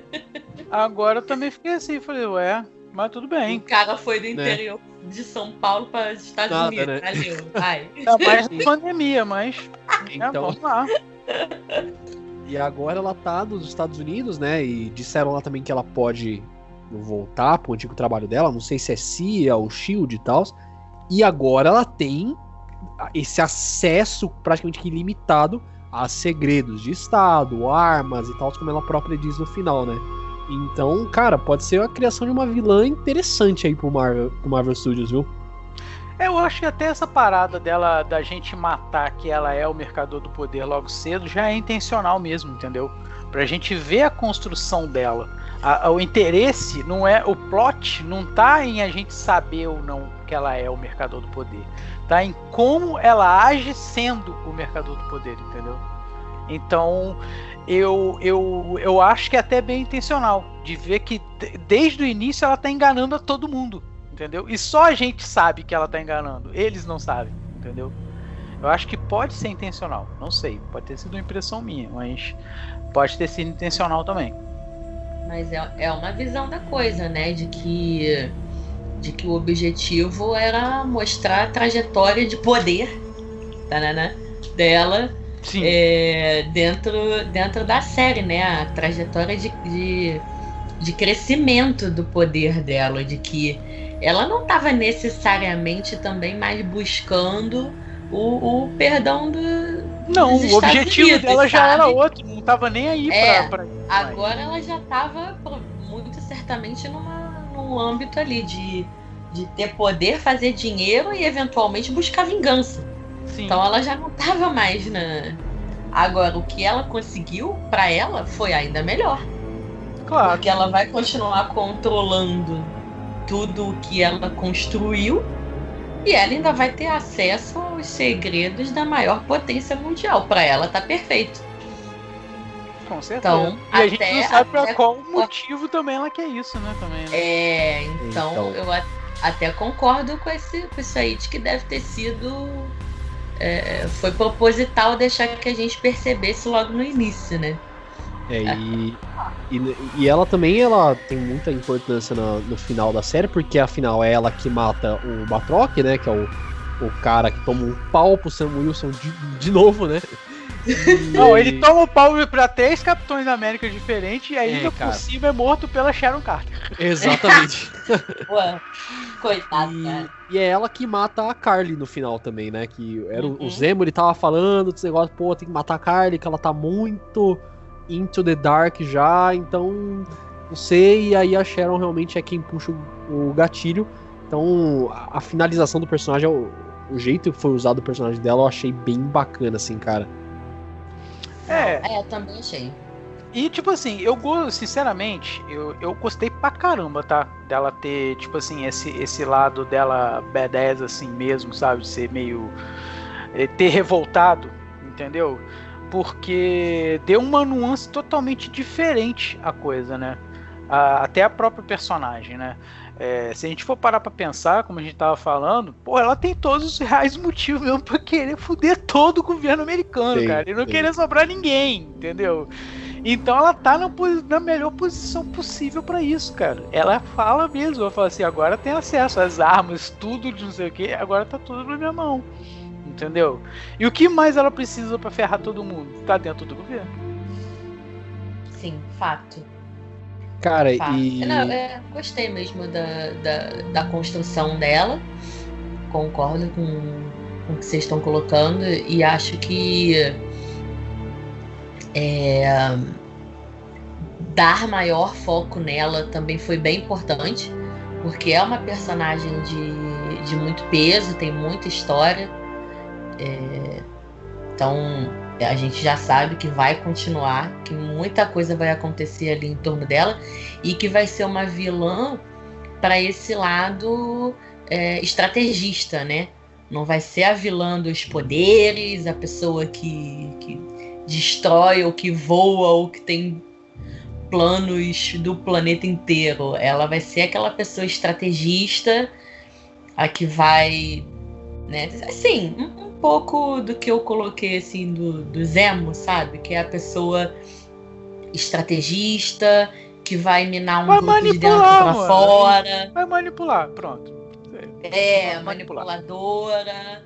Então, acho que essa coisa dos vilões da inteligência são, é sempre muito interessante, porque tem é, bastante história para construir. É, que na verdade os, os, vilões da inteligência, vamos botar aqui, entre aspas, cara, eles são os melhores. Porque é eles que desenvolvem todo o, o, o plot da coisa, entendeu? Sim, é, é, é, as histórias, mesmo aí pegando até um pouco quadrinho também, as melhores, geralmente as melhores histórias são com esse tipo de vilão. É o cara que manipula, o cara que de repente não tem poder nenhum, mas ele construiu uma situação tão, tão tão gigante que ele pô, pode botar um cara super poderoso no chão, entendeu? Então é, é, é, é essa relação de poder é muito interessante. Né? E ela assumindo esse caráter também de, de uma questão de uma vilã manipuladora, ou seja, aquela vilã que vai ficar ali no bastidor, vai mexer um pauzinho ou outro, entendeu? Vai ficar na surdina máximo possível, não vai aparecer, alguma coisa assim, entendeu? Eu gosto dessas características né, num, num vilão entendeu? Eu prefiro do que aquele cara que é super poderoso, entendeu? O vilão que chega, ah, porra, ele está o prédio com um murro. Pô, tá, beleza, ok, mas é, ter super força não é tudo, ter super velocidade não é tudo. Não, o cara tem que ter cabeça, tem que ter inteligência para utilizar isso, entendeu? E esse ponto, é. tanto o vilão quanto o herói também, que, que tem, tem heróis também que são puros estrategistas, que pô, pensam, é, pensam na parada, mas para um outro sentido, uma parada boa, entendeu? E, e, eu gosto dessa nuance, entendeu? Eu não gosto daquela parada rasa, entendeu? É, exatamente. Cara, e aí a gente tava comentando também nessa parte de. de das consequências da guerra civil e assim, e o Lucas comentou sobre o, o Buck que tá buscando a redenção dele. Aí eu queria falar um pouco do Buck também, né, que é o segundo personagem mais importante da série, né, afinal a série é Falcão e o Soldado Invernal. Cara, eu acho que se eu for falar uma coisa que me decepcionou nessa série é o Buck. Porque o Buck, assim, ele é um personagem muito bem construído em todos os filmes que ele apareceu, principalmente no, no Capitão América, o Soldado Invernal, né? Que ele é o, o É, vilão no e tal. Guerra Infinita ele nem aparece, mas vamos lá. É, nos outros ele realmente nem Mas aparece. vamos considerar o filme que ele é um, um, Sim, um sim. pouco mais central, né?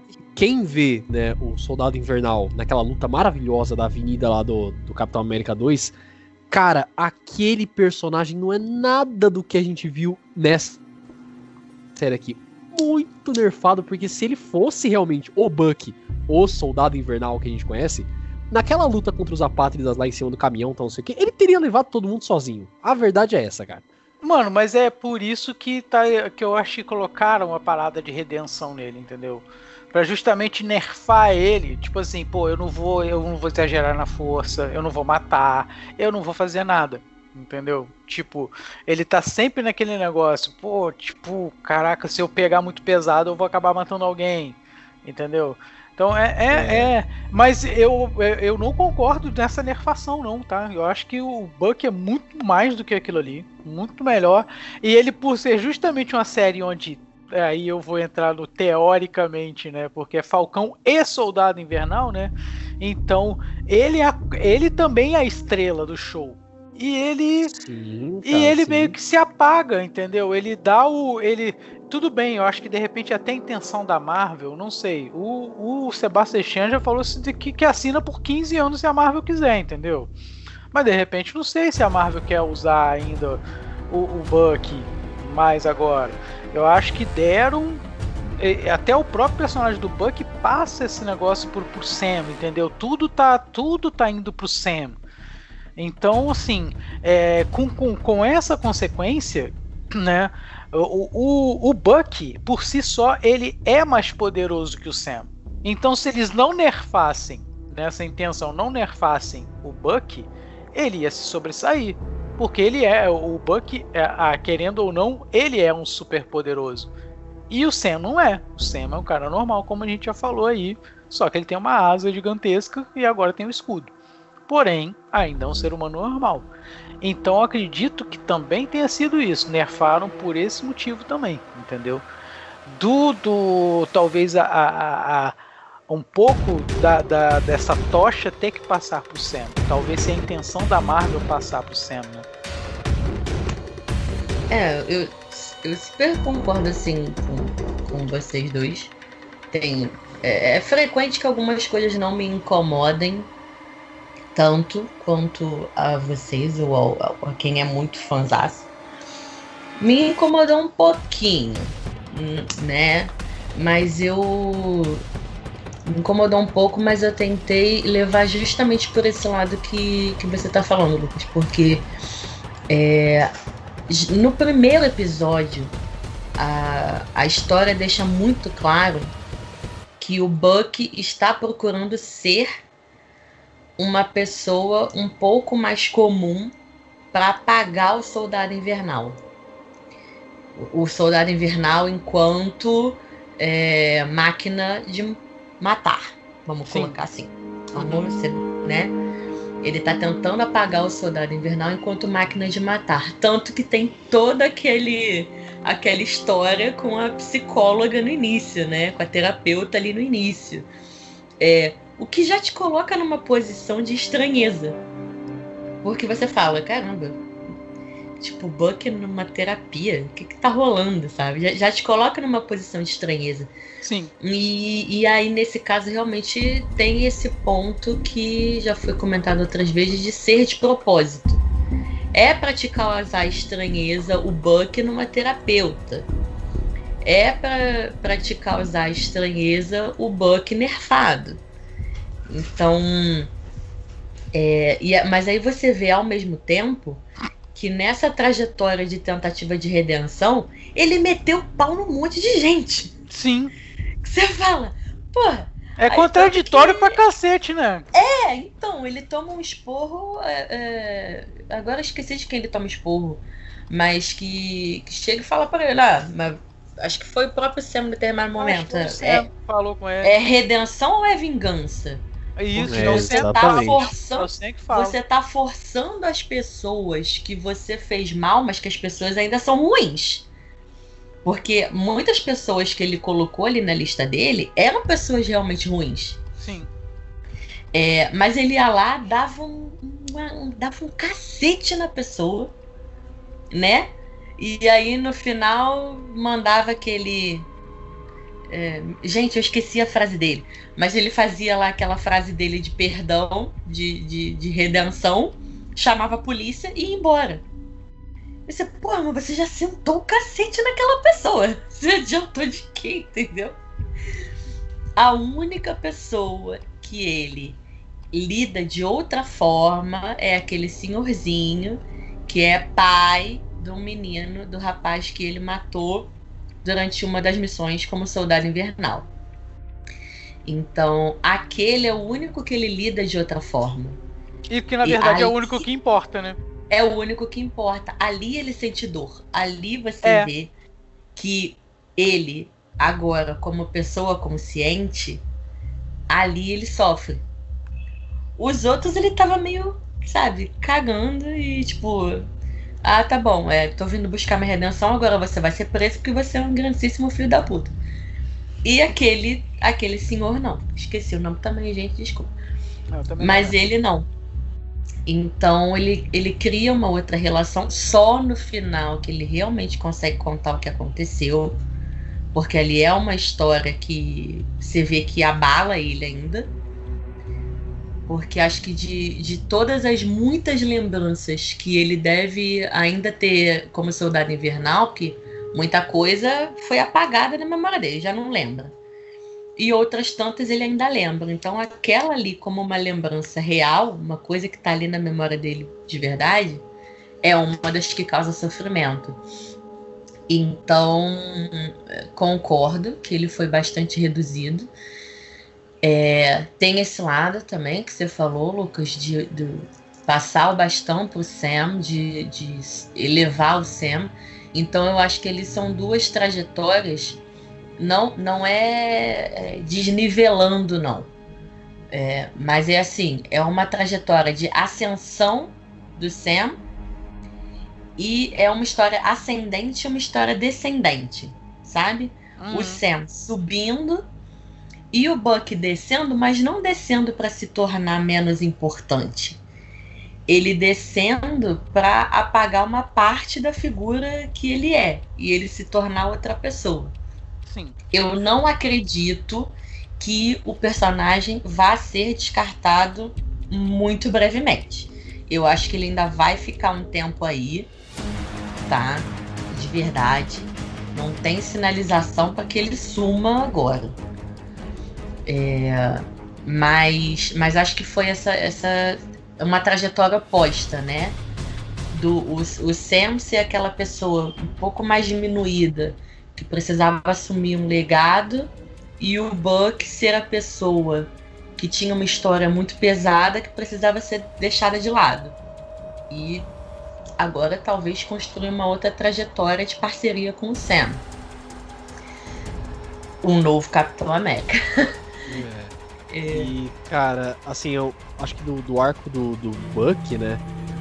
Um dos melhores momentos para mim foi aquela ceninha é, no início de um dos episódios, não lembro qual que é agora, é, mostrando ele terminando o, a terapia dele, entre aspas, em Wakanda, né? Quando ele ficou livre realmente do controle da Hydra. Hum, cara, aquilo é tão achei bonito. muito legal, é muito bonito, cara. Porque o Sebastian Stan realmente manda muito bem na atuação dele, dá pra você ver que o cara tá emocionado realmente, que tá livre, cara. Finalmente ele tem a mente dele de volta, uhum. sabe? Isso é muito legal.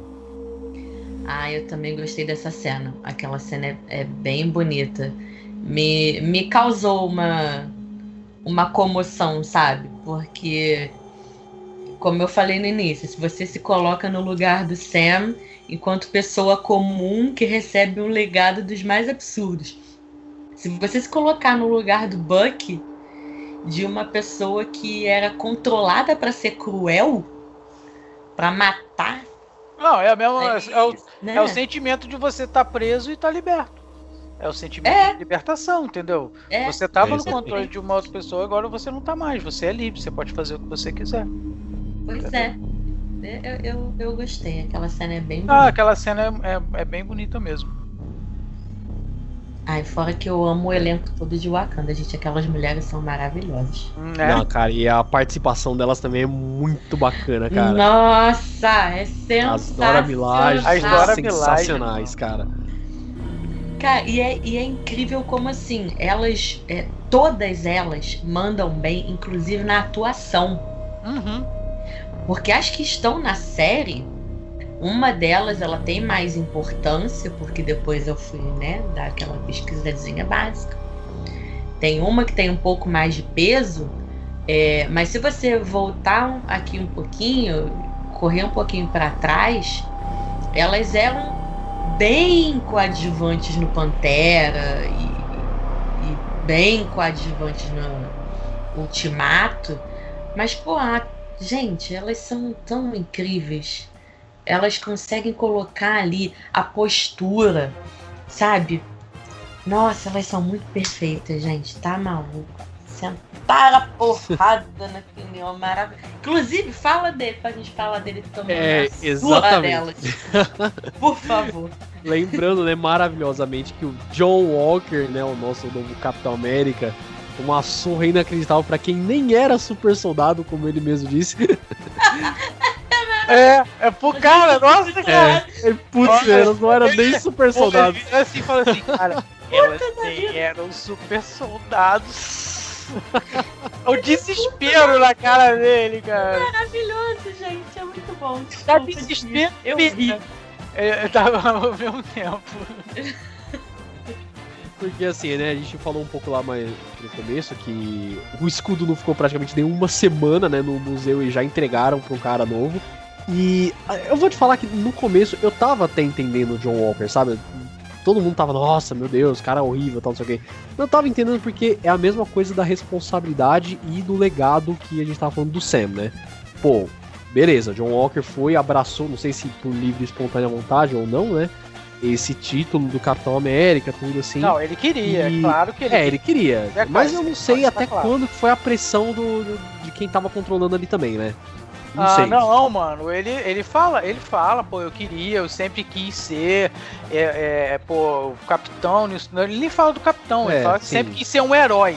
Ele sim, não fala sim, do capitão sim. em nenhum momento. Ele fala que sempre é. quis ser um herói, de ter a condição de mudar, entendeu? Ele sim, ele sempre teve essa pegada. Então, mas aí, tipo assim, né? No começo, ali nos primeiros episódios, eu até entendia, né? O, ele tá meio fazendo as coisas erradas, ele tá meio desconcertado, sentar no lugar dele, porque, cara, olha o tamanho da responsabilidade que o cara tem, não sei o que. Simplesmente jogaram o negócio no colo dele e falaram: Tó, você agora é o Capitão América, então você tem que ser o Capitão América. Como o Lemar, mesmo, um amigo dele, fala assim, cara. Essa roupa ela vem com responsabilidades, com expectativas, entendeu? Sim, é. Então é um. Ele, ele tem tenta o tempo caramba, né? inteiro. Né? É, ele tem, tenta o tempo inteiro se igualar a quem o Steve Rogers era. E, obviamente, como o Zemo mesmo fala, nunca houve outro Steve Rogers, né? Então, até entendo a, a, frustração que ele tem por conta de tudo disso, mas, cara, o jeito que o personagem lida com essa pressão, com essa responsabilidade, aí que é só ladeira abaixo mesmo, cara. É, cara, ele lida com, com. Ele lida com isso sem maturidade nenhuma, cara. Ele lida, tipo assim, ah, pô, agora eu sou o Capitão América. Aquela parada sobe a cabeça dele, entendeu? Literalmente, o John Walker, ele quando começa ali, é, ele é sempre foi extremamente arrogante. Ele já desde o início ele já é arrogante, entendeu? Sim. Ele quando, é, quando ele tá no vestiário, ele já é um pouco arrogante. Ele não é arrogante com o Lemar, mas ele é arrogante do que ele fala, entendeu? Ele, fa ele é um cara assim muito, mas muito orgulhoso. Entendeu? É o cara, é aquele tipo de cara que se tem um, realmente o um grande poder faz muita merda, entendeu? que foi o que fez, né? Totalmente. É isso, cara. Ele já era, ele já era soberbo. Sim. Ele já tinha, porque assim, o fato dele já querer ser um herói e ainda que num determinado momento parece, mas parece muito de longe que ele acredita não merecer aquelas condecorações que eles tiveram porque aquilo custou vidas e chega um momento que ele tem um conflito ali é, né, psicológico praticamente, falando com o Lemar que, ah, que custo que, que eu consegui essas condecorações. É, você vê que ele ainda tem um, umas pequenas crises de consciência, mas ele já era assim, soberbo, arrogante. Ele já pegou o manto falando, né? Batendo no peito e eu vou cumprir o meu dever. Então, ao mesmo tempo, é, acho que os dois, vocês dois que tem total razão, porque ele era bastante arrogante e ao mesmo tempo, no início, você ainda entende que ele está lidando com aquilo. Que ele está lidando com a situação e que ele está tentando agradar. Porque ele está trabalhando para o governo então ele tem que agradar, ele tem que fazer figura Sim. e ele tem que mostrar para o governo que ele vai conseguir cumprir a missão, qualquer é. missão que derem para ele. É, ele até lembra um pouco o próprio Steve Rogers lá com aquele Capitão América que tinha que fazer show, né? Que tinha que, é, fazer apresentação, verdade. entendeu? Pô, a apresentação do cara é no estádio da NFL, se eu não me engano, lá, mano, com pompa militar, o cacete A4, cara. É um Sim. showbiz, é. cara, entendeu? É um ah, deixa eu abrir um parêntese aqui da vida real. A galera falou que. Porque assim, muita gente, incrivelmente, não entendeu. Eu vi, eu vejo legendado, né? É, eu vi dublado. A, eu, bom, então você vai poder falar se na dublagem ele deu bom dia e era de noite. Rolou isso? Cara, eu não lembro. bom dia, América? Eu tinha que rever, eu tenho que rever Caraca, então o trecho. Eu então, eu vi legendado. E aí a galera ficou numa noia, porque ele falou. Eu acho que é isso, tá, gente? Que acho que era de noite e ele falou Good Morning America. Por que, que ele falou Good Morning America? Porque é o nome do programa, galera. Ele não estava dando bom dia à noite. Ele estava fazendo uma alusão ao nome do programa. E na vida real, o programa existe e parece que é do canal onde a Marvel costuma divulgar o material dela. Hum. Então tem todo um enredo ali, é, um contexto para aquele acontecimento dentro da série. Tem um contexto vida real ali inserido, tá? Entendi. Então, fechei o parênteses. É, eu, eu, eu tenho que rever para ver se realmente na dublagem eles traduziram ou se teoricamente, entre aspas, hum. corrigiram o não é. erro. é, exatamente, porque não é um erro. É, ele estava é. falando o nome do programa e muita gente na internet não entendeu isso. Mas ele estava falando o nome do programa e que o programa existe de verdade, a emissora existe, é onde a Marvel divulga as produções dela. Então, ah, legal, está legal. feito parêntese, galera. Cara, é e abrindo um outro parêntese também da realidade, né? É, aí é outro exemplo como tem gente idiota nesse mundo, né? O John Walker é um personagem que muita gente odiou, que entre aspas teve sua redenção no final ali, ou não teve, não sei. Mas é. aí já deu pano pra manga pra muita gente idiota atacar o Wyatt Russell, que é o ator dele, né, cara? Ele. As pessoas público... são muito idiotas. Cara, ele veio a público falar que ele recebeu uma ameaça de morte, ele teve que desativar a rede social. Ai, mano, cara, isso é, isso é, isso, isso é, é coisa que a gente não tinha nem mais estar tá aqui falando, porque, cara, isso é idiotice, mano. Isso é, é cara, é. Completamente. Muito... Não, e assim, é. Se o cara lá, tivesse gente. mandado bem no papel, era uma coisa, né? Agora é. é. é. Na verdade, nem ah. isso, né? Tipo. Ah, não, e a gente não pode falar isso, que ele mandou bem. O cara. É, exatamente. Cara, eu, eu gostei exatamente. do cara. Não, mas, mas numa, numa maneira geral, assim. Gente, por favor, nós esperamos que todos os nossos ouvintes sejam pessoas sensatas. Se você é uma das pessoas que xingou o White Russell por causa do personagem, desculpa, você não bate bem da cabeça. Para não falar outra coisa. Que não faça isso. Não, em primeiro lugar, não tem que xingar é ninguém, né? o personagem inferno. Não, é, o ninguém, personagem é o personagem. E isso só significa a gente nutriu raiva do personagem porque o cara mandou bem pra caramba é, na atuação dele. E ele não tem nada a ver com o personagem dele. Não tem nada é. A ver. Coloquem isso. Ele veio e falou assim, pô, cara, você mandou bem pra cacete. Eu fiquei Exatamente. É. tem que ser ovacionado por ter conseguido causar ódio nas pessoas. entendeu? Tipo, pô, tu mandou bem pra caramba. Então, gente, por favor, não alimentem esse tipo de comportamento na internet, porque isso é ridículo. Isso é, é coisa de gente imbecil. cara, é uma coisa que já não deveria existir. É. Não, sem comentários. Ele mandou Cara, bem fácil. Porque eu acho yeah. que a gente faz justamente ali do início da dúvida, a gente consegue acompanhar a dúvida dele, a gente consegue ver essa arrogância no, no tom dele, a gente cria um ódio porque o cara faz coisas absurdas. E no final a gente volta pra dúvida. Tipo, hum, o que, que ele vai fazer agora? Então. Ah, ele vai virar um anti-herói, né? Eu acho que ele vai É um anti-herói. Vai ser meio é, um anti-herói. É. O próprio agente americano, ele nunca foi um vilão, um vilão assim nos quadrinhos, né? Ele é meio esse anti-herói, porque nos quadrinhos ele também assumiu o manto do Capitão América, começou a fazer merda e devolveu depois pro, pro Steve Rogers, né? Então. Na verdade, o agente americano é meio incompreendido, né, cara? Porque ele é anti-herói. Beleza, o Wolverine também é um anti-herói e todo mundo sim, adora. O Deadpool sim. é um anti-herói e todo mundo adora. Por que não o agente americano, entendeu? É, a gente vai ver esse arco de redenção dele agora, né? Porque no é. final do, do, da série ele realmente pega o manto do agente americano, né?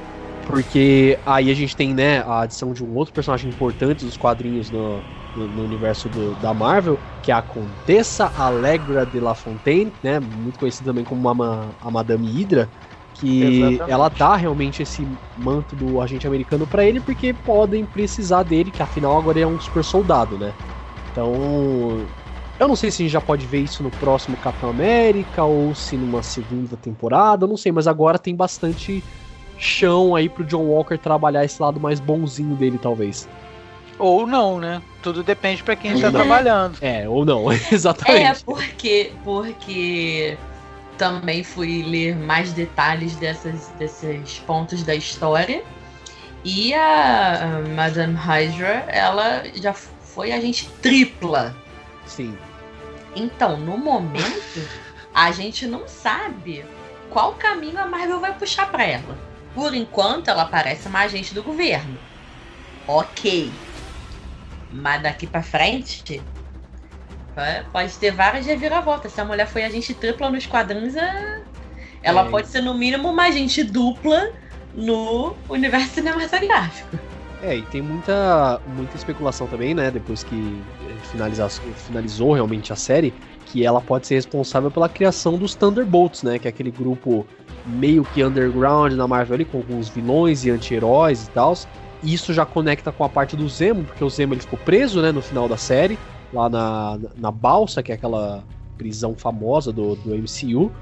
E ele matou os apátridas também, né? Então deixou aquele, aquele, aquele gostinho de porra, eu tô preso, mas eu ainda tenho um controle do lado de fora e tal, então acho então, que eles podem né? usar isso um pouco ainda. Ah, convenhamos que aí esse ponto foi o, o ponto do que a gente sempre espera do Zemo. Porque, é. porra, ele foi preso. Aí ele foi preso, ele, ele se fez de. né, de. aceito, tudo bem, né? Vou voltar preso. Aí ele é Até levado que pelas Dora Milaje. né? Também, né? É. Aí ele é levado pelas Dora Milaje, mas agora ele é levado pra balsa. E aí, você. Ah, tá bom, tá preso. A galera já começou naquele frenesi de ah, Thunderbolts, Thunderbolts. Pô, quando chega lá no final, aí explode a galera lá, os últimos apátridas, e tu fica, pô. Aí começa a conexão. Que quem explodiu foi o mordomo dele, aí joga ele lá na prisão, que ele meio que fica sabendo que o plano dele deu certo e você a gente sempre espera esse tipo de coisa do Zemo. Daí uhum. eu acho que é o. Sabe? Aí sim é o estalo do. É o Zemo mesmo. Porque o é, exatamente. armou uma situação ainda que conseguiu dar certo. Então, ainda tem isso, né? Essa especulação fortíssima sobre a formação futura dos, dos Thunderbolts. Isso, exatamente. Então, muita coisa pode acontecer no, no universo cinematográfico ainda, galera. Agora, Inclusive, agora a Marvel tá aqui, Tá? É, não se mas esqueça. então, inva- Não mas Invasão já é uma já é uma série confirmada, Sim, sim. tá? Isso aí já é uma série confirmada, né? Vai ter Nick Fury, vai ter Não, mas é sé- vai ser sé- série que você Série. tá dizendo ou vai ser um tema que vai minissérie ser tipo abordado?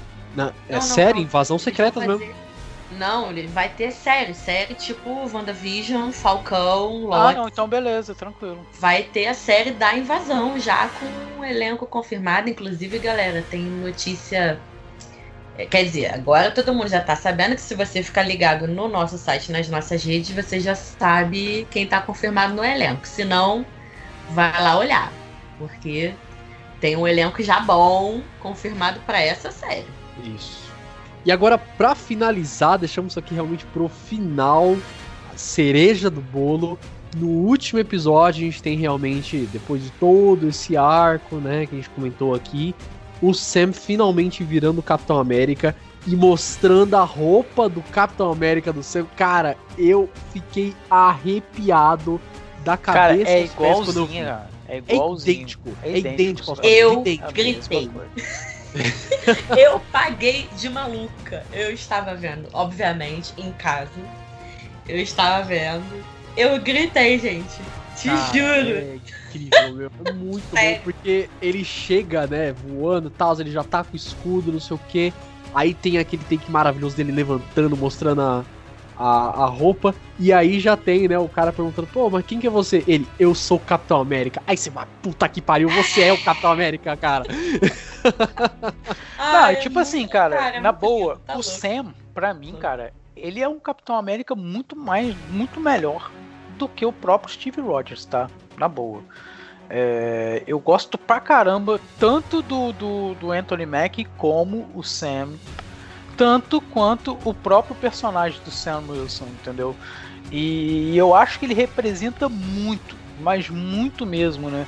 Eu até pensei no outro dia, cara, se, se até essa questão do, do- do- da escolha né, do Sam que o capitão fez é, é, já foi, tipo assim, também nessa, nessa intenção, entendeu? Da, na representatividade que o, o e a relevância que o Sam teria com sendo Capitão América naquele universo, entendeu?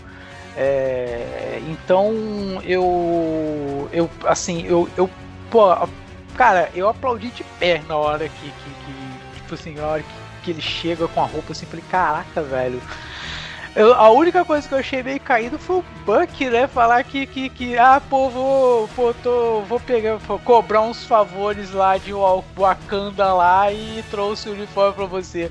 Pô, o- ele que deve pra Wakanda, pô. É pior que é verdade. Mas enfim, fora esse detalhe, fora esse detalhe, eu achei fantástico. É, nem sei, nem, nem dá pra saber muito. Acho que ele falou a sério, né? Mas poderia ser até um pouquinho ironia dele dizer que tava pedindo alguma coisa. Mas, mas talvez o, o cobrar favores fosse, na verdade, entregar a roupa, né? Porque aquilo ali eles devem ter construído para algum momento especial, específico, sabe se lá por quê.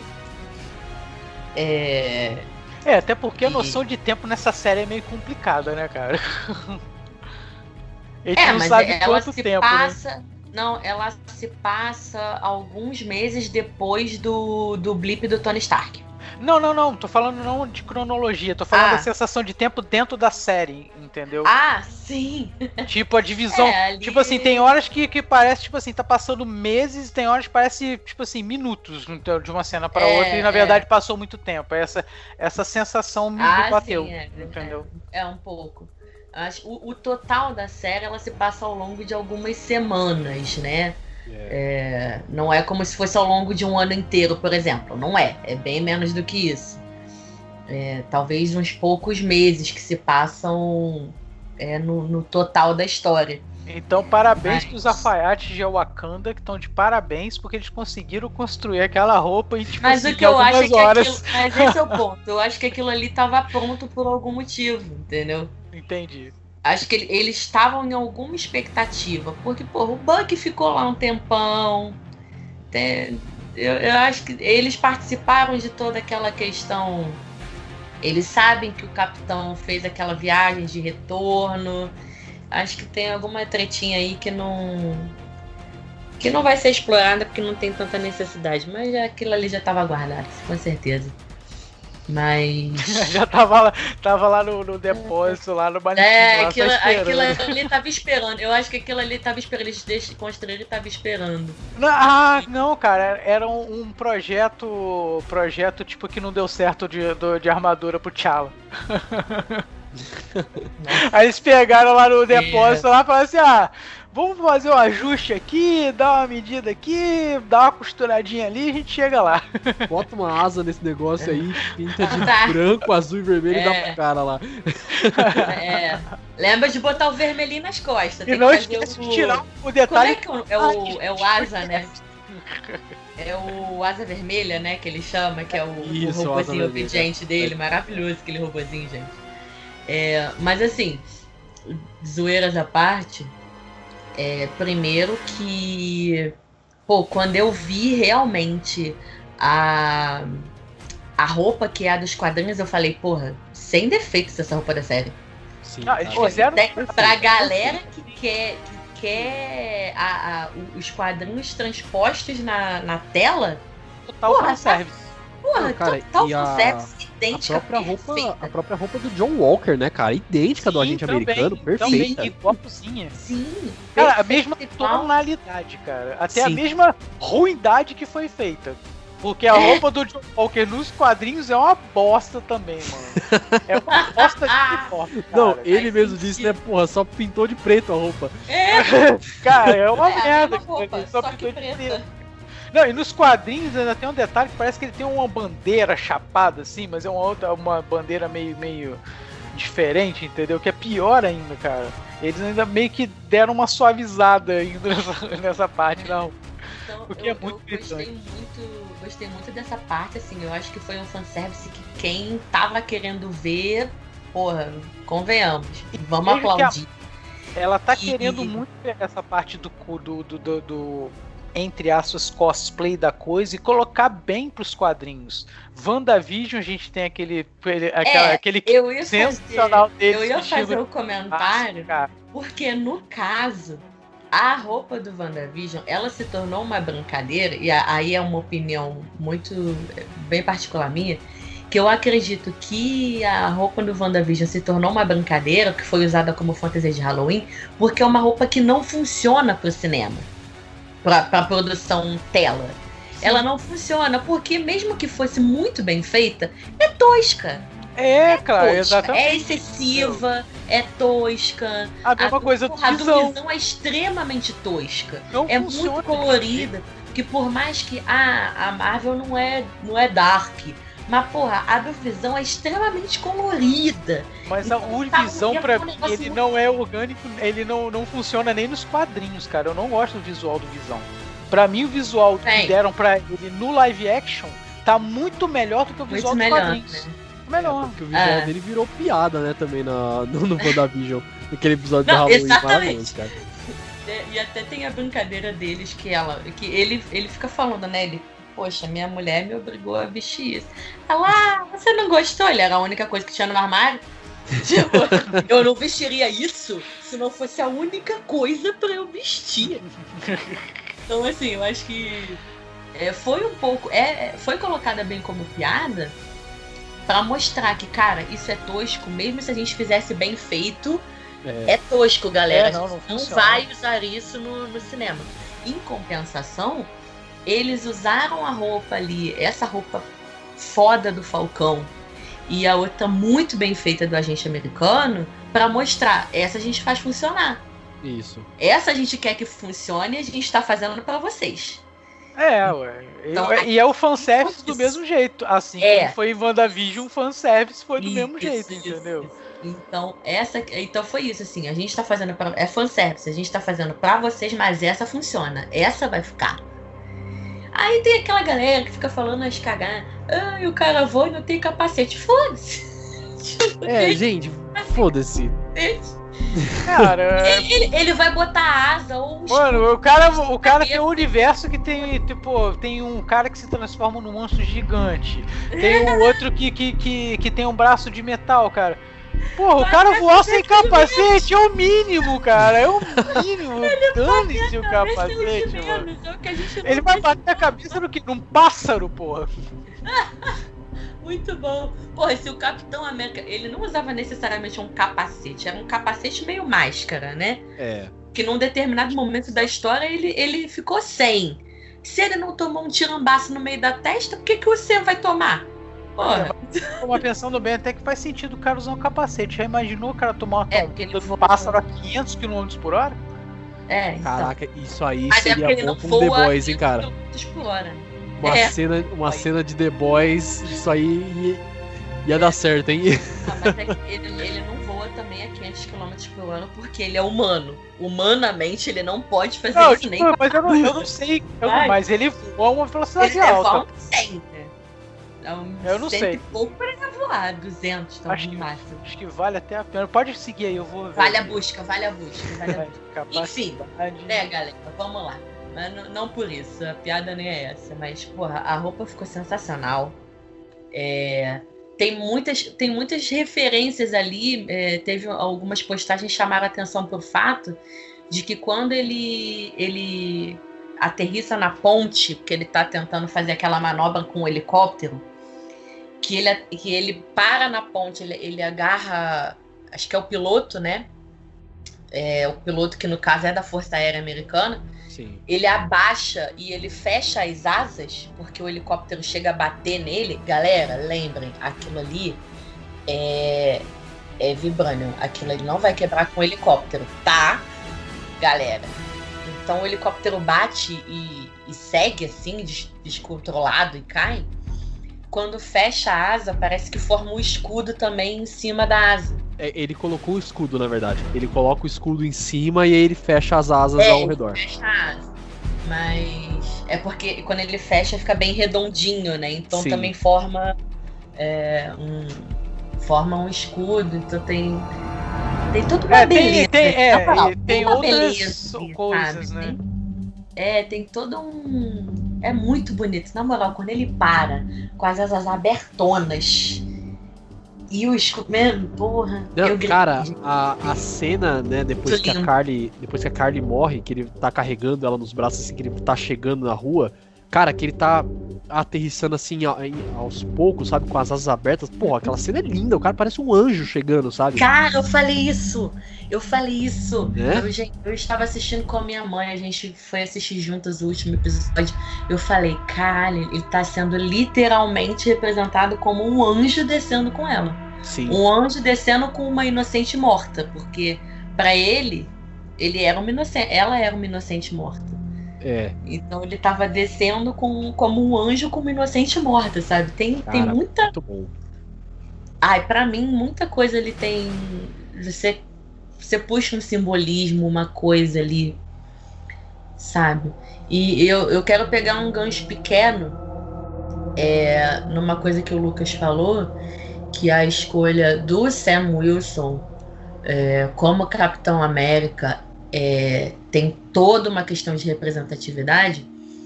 Isso certamente já é uma questão nos quadrinhos, sabe? já era para puxar uma coisa, depois ele, ele até teve uma série própria, né, por um tempo, teve uns quadrinhos próprios. É, ele foi o Capitão América nos quadrinhos durante acho que, um, acho que uma, uma, uma saga inteira, se eu não me engano, tipo assim, um ano. Eu não sei, agora eu não vou me, me recordar, não, mas E ele assim, foi literalmente. efetivamente, isso tem pouco tempo. Até repercutiu que o, o Anthony Mack ele publicou ah, alguns anos atrás, quando saiu realmente a série do, do Falcão como Capitão América, ele publicou né, a foto de um, um- um menininho. Eu, eu imaginei que fosse ele, teve gente dizendo que não era ele. Mas era um menininho vestido com uma roupinha de Capitão América, assim, meio bonitinha, mas meio desajeitada. E ele falava que era, era, tipo.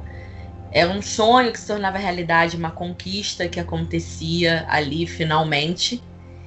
né? Na, ali no lançamento dos quadrinhos. E agora ele é o próprio Capitão América. Ele uhum. realizou, completou esse sonho. E ele estava falando ali naquele post sobre representatividade, né? Então, galera, que ainda tem, pode ter a cabecinha um pouco complexa, abra, abra a cabeça, cara. Isso é muito importante. É, o Brasil e os Estados Unidos têm um histórico péssimo, péssimo, pesadíssimo de racismo, entendeu? Então, isso tem um peso gigantesco, gigantesco. Tem muitas coisas que são abordadas dessa forma na série e eu achei isso muito importante para abrir um pouco a mente das pessoas, principalmente dos fãs que ainda são que ainda tem alguns bloqueios, sabe? Quando ele passa por um menininho, o menininho fala: Ah, já sei, você é o Falcão Negro. E ele fala: Não, é só Falcão. Ah, menininho, ué, por que, que é só Falcão? Ué, por um acaso quando eu te vejo eu te chamo de menino negro? Eu te chamo só de menino. Aí o menino fica sem gração, sabe? Né? tipo, o Falcão Negro não é, sei lá, porque a roupa dele era preta. Era Falcão Negro porque ele é. Era a figura dele, é. entendeu? Exatamente. Não, não é, não é alusão, não é alusão ao, ao a cor ou, ou do, uniforme, do, uniforme, é alusão à, a cor da pele, né? É. Então, por isso que ele, ele, ao longo da série, ele faz esses gracejos, sabe? Não é Falcão Negro, é Falcão. Porque é, não, o, meu, o, nome, o meu nome de herói não é para determinar a minha cor então ele vai pontuando isso ao longo da série. Tem um elenco, é, um elenco bem numeroso, inclusive, né? É, para abordar a questão racial. Então tem bastante gente. Toda aquela periferia ali onde o Azaia mora, com o neto, inclusive o neto dele, galera. O neto dele é. Eu esqueci agora o nome, obrigada de nada. Mas ele é herói nos quadrinhos também. É, ele é um patriota. É, é, é o patriota. Exatamente. Isso, caraca. Tô... Caraca, é mesmo ele é então, um patriota, cara. Do, o, acho que é dos Novos Vingadores, se eu não me engano. Isso, então o rapaz ele ganhou um pouquinho ali de foco, ele apareceu mais, porque muito provavelmente ele vai ser usado. Ah, com certeza. Ele, ele vai entrar lá na, na, numa equipe de Novos Vingadores lá na frente. Se é, eu não me é, engano, então... ele é um dos primeiros, é, dos primeiros, é, primeiros a, a, formar os Novos Vingadores. Um grupo. Sim. Então a gente tem que, é, é, quem ainda tem algum bloqueio, galera, abra a mente, porque assim, a Marvel não vai mais ser dondoca, ela vai tocar em feridas, a gente está vendo que ela vai tocar em aspectos sociais, ela vai tocar na questão racial. Se você quiser refletir mais profundamente sobre WandaVision, ali você entrou até nas questões de doenças mentais. Sim. Ela estava transtornada. Ela estava com um problema grave. Só que ela é uma bruxa. Ela é uma feiticeira. Então isso deu muito errado entendeu? Então, uma feiticeira com problemas psicológicos dá muito errado. Mas a, a Marvel vai tocar mais nesses assuntos. A gente não tem. Ninguém mais tem que ter bloqueio em relação a isso. É, mas a Marvel, historicamente, ela já toca nesses assuntos. Ela toca. Porra, aí é só abrindo. Né, galera? É, só abrindo um pequeno parênteses aqui, ela toca até mais nesses assuntos que a própria DC. A DC ela é mais voltada para deuses, não sei o quê, tudo lá no auge, entendeu? A Marvel sempre foi muito mundana. E, e a Marvel sabe contar histórias de mundo, entendeu? É, Boss sabe colocar no quadrinho a realidade da coisa, entendeu? Sem Sim. aquela iconicidade, sabe? Tipo, oh, não, cara, pô, é até os heróis da Marvel, a gente tava falando mais cedo e brincando, mas até os heróis da Marvel, por quê? Ah, ele tem diferencial, por quê? É porque realmente, de repente, ser rico no universo Marvel vale a pena, entendeu? Porque você realmente precisa é. daquele recurso, você precisa ser rico para compor o seu personagem, entendeu? Não é só uma coisa assim, que é, é, você usar a riqueza ou qualquer outra coisa só como background acaba que uma hora cansa. Mas era só um parênteses. Vamos continuar que daqui a pouco. Não, não... é, eu, eu me eu me estendi, mas eu só queria dizer que as questões mundanas, como o Lucas está falando, então todos esses aspectos com certeza vão ser cada vez mais explorados. Eu acho que tinha menos peso no início, porque eles precisavam contar certas histórias, mas com essa amplificação do, do universo Marvel, com as séries e com, com todas as produções que eles vão fazer, que vão criar os ganchos, que vai costurar tudo, eles não têm mais limite, galera. Marvel não tem mais limite.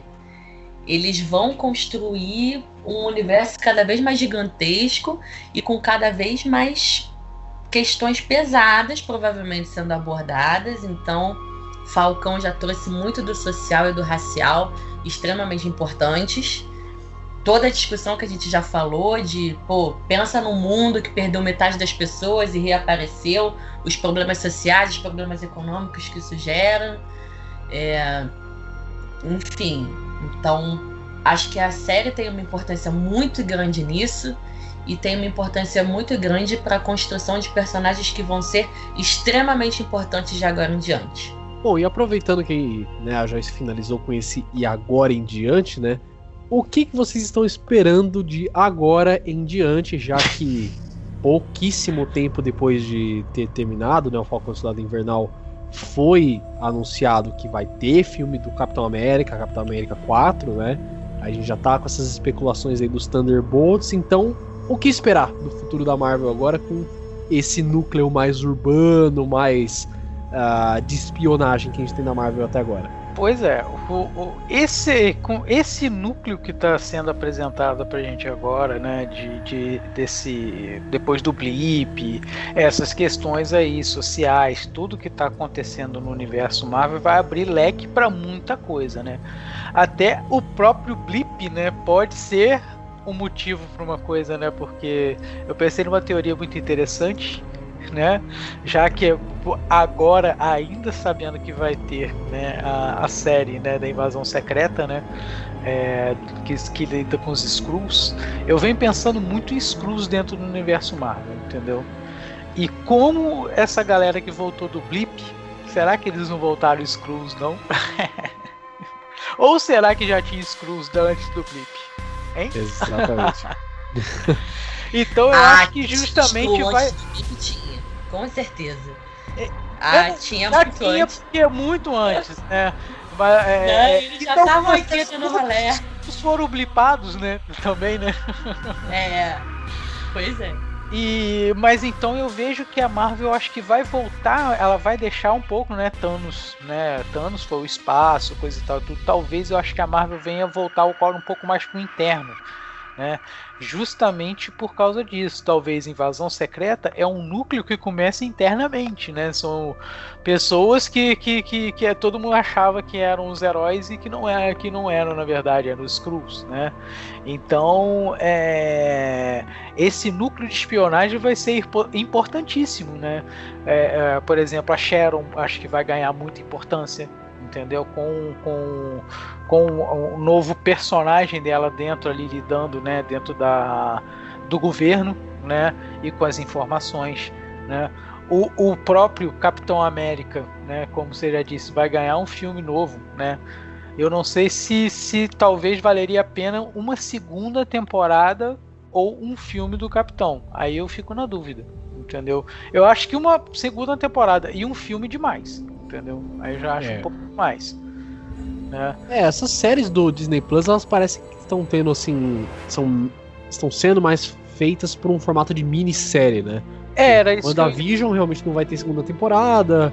Isso. O Falcão e o Soldado Invernal, creio eu que também não vai ter. Porque agora também não é, ele não é mais o Falcão, né? Agora ele é o Capitão América. Inclusive no final da, da série, quando tá tendo aqueles créditos finais, ao invés de aparecer Falcão e Soldado Invernal, aparece Capitão América e o Soldado Invernal. Isso é Detalhe é essa eu não peguei não. É... Essa eu não peguei não. É pois o é. finalzão, é muito maneiro. Essa eu não peguei não. E tipo assim, o, o, o, o próprio. Aí voltando só também numa questão que eu pontuar lá na frente, agora eu vou, eu vou falar, e você, porque você falou da duração da série, né? É, e tipo assim, essas séries fechadinhas, com 5, 6 episódios, 8, que seja, eu acho que é um padrão muito bom pro que a Marvel está fazendo. Ou seja, uma história complementar, entendeu? Porque você, é, dentro de, de, do próprio Capitão mesmo, mesmo sendo curto, que é uma série curta, né? É, são quantos episódios mesmo? São oito? São seis. São seis. São seis episódios, só é. que de mais ou menos 40 a 50 minutos cada um. É, mais ou menos o, são oito episódios de uma série normal. Uma série normal é 42, por aí tem mais uns minutinhos. Mas enfim. É, mesmo sendo esse curto, ela ainda tem um. Ela ainda de vez em quando fica bem. Como é que eu posso dizer? Bem. Tem umas cenas lá que não tem nada a ver. Tipo, aquela cena do barco dele com o, o ajudando o, o lá o Falcão lá a consertar o barco. Tem uma hora que o, o Sam chama lá, ô, oh, vem cá, Buck, chega aí. Aí, tipo, achei que ia rolar um diálogo, né, coisa e tal. Cara, fica basicamente 3, 4 minutos de meia câmera lenta, não é uma câmera lenta lá Snyder, né? Que senão seria um Snyder Cut, mas é, é, é, uma câmera meio um pouco mais lenta, mais suave, cara, e fica 3 minutos só dele mostrando eles consertando um barco, cara.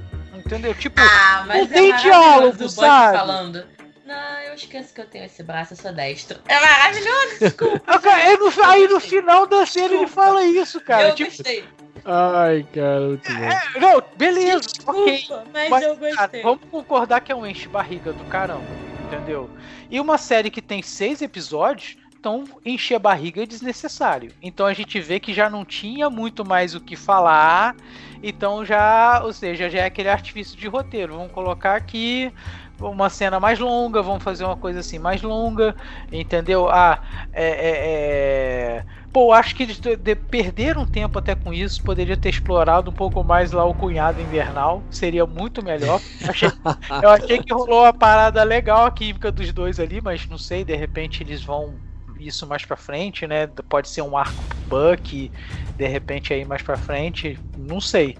Mas eu achei que, que nesse ponto mesmo, as, embora, pô, ok, seis episódios, super legal. Mas mesmo assim ainda teve esse gap. Então, se a Marvel, tipo assim, pegar para fazer uma segunda temporada, eu acho que já vai ser, sabe, uma coisa que não vai ser tão assim. Então, beleza, vai ter o Capitão América 4? Beleza, Capitão América 4, ok. Vai estar tá lá, ele pode até ter uma parceria com o Buck ali, mas pegar já uma outra parte, né? Porque o Capitão América já pode pegar uma parte para o cinema, lá juntando com, com todo o universo, entendeu mesmo? E tirando um pouco mais o foco só do só dali do cotidiano dele, colocar ele um pouco mais no universo da Marvel mesmo. É. Mais ou menos o que eu espero também. Acabei de eu falei aí, mais ou menos o que eu espero aí. Não, mas eu, eu acho que.